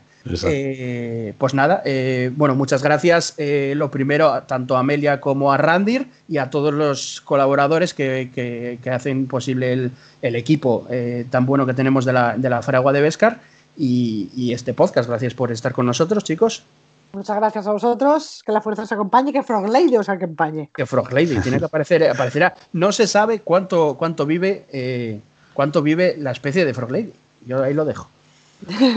Del día de hoy mucho hay que celebrar. Sin embargo, tiempo no tenemos para todo lo que cabría esperar. Así Sabía que, yo iba, iba a aparecer. Que la fuerza os acompañe. Que la fuerza te acompañe, Maestro Yoda. Maestro Yoda tenía que aparecer, eh, siempre aparece al final en nuestro podcast, o sea, siempre están, tanto Disney como Yoda están pendientes de la Faragua de Beskar y siempre aparece el podcast o los tweets en el, momento más, más pensado. Pues, Así que bueno. Eh, me interrumpe porque lo tengo aquí, me está entrenando y lo tengo aquí en una mochila y me está obligando a hacer flexiones. te, va, a poner fino. No, no soy capaz, yo no puedo decirle que no, obviamente. No, no, está, no, contradecir al maestro, no, al maestro de maestros no, no, viene bien. ¿eh? No. Eh, no se hace. Bueno, chicos, pues nada, eh, eso, lo dicho y que Frog Lady os acompañe. Chao.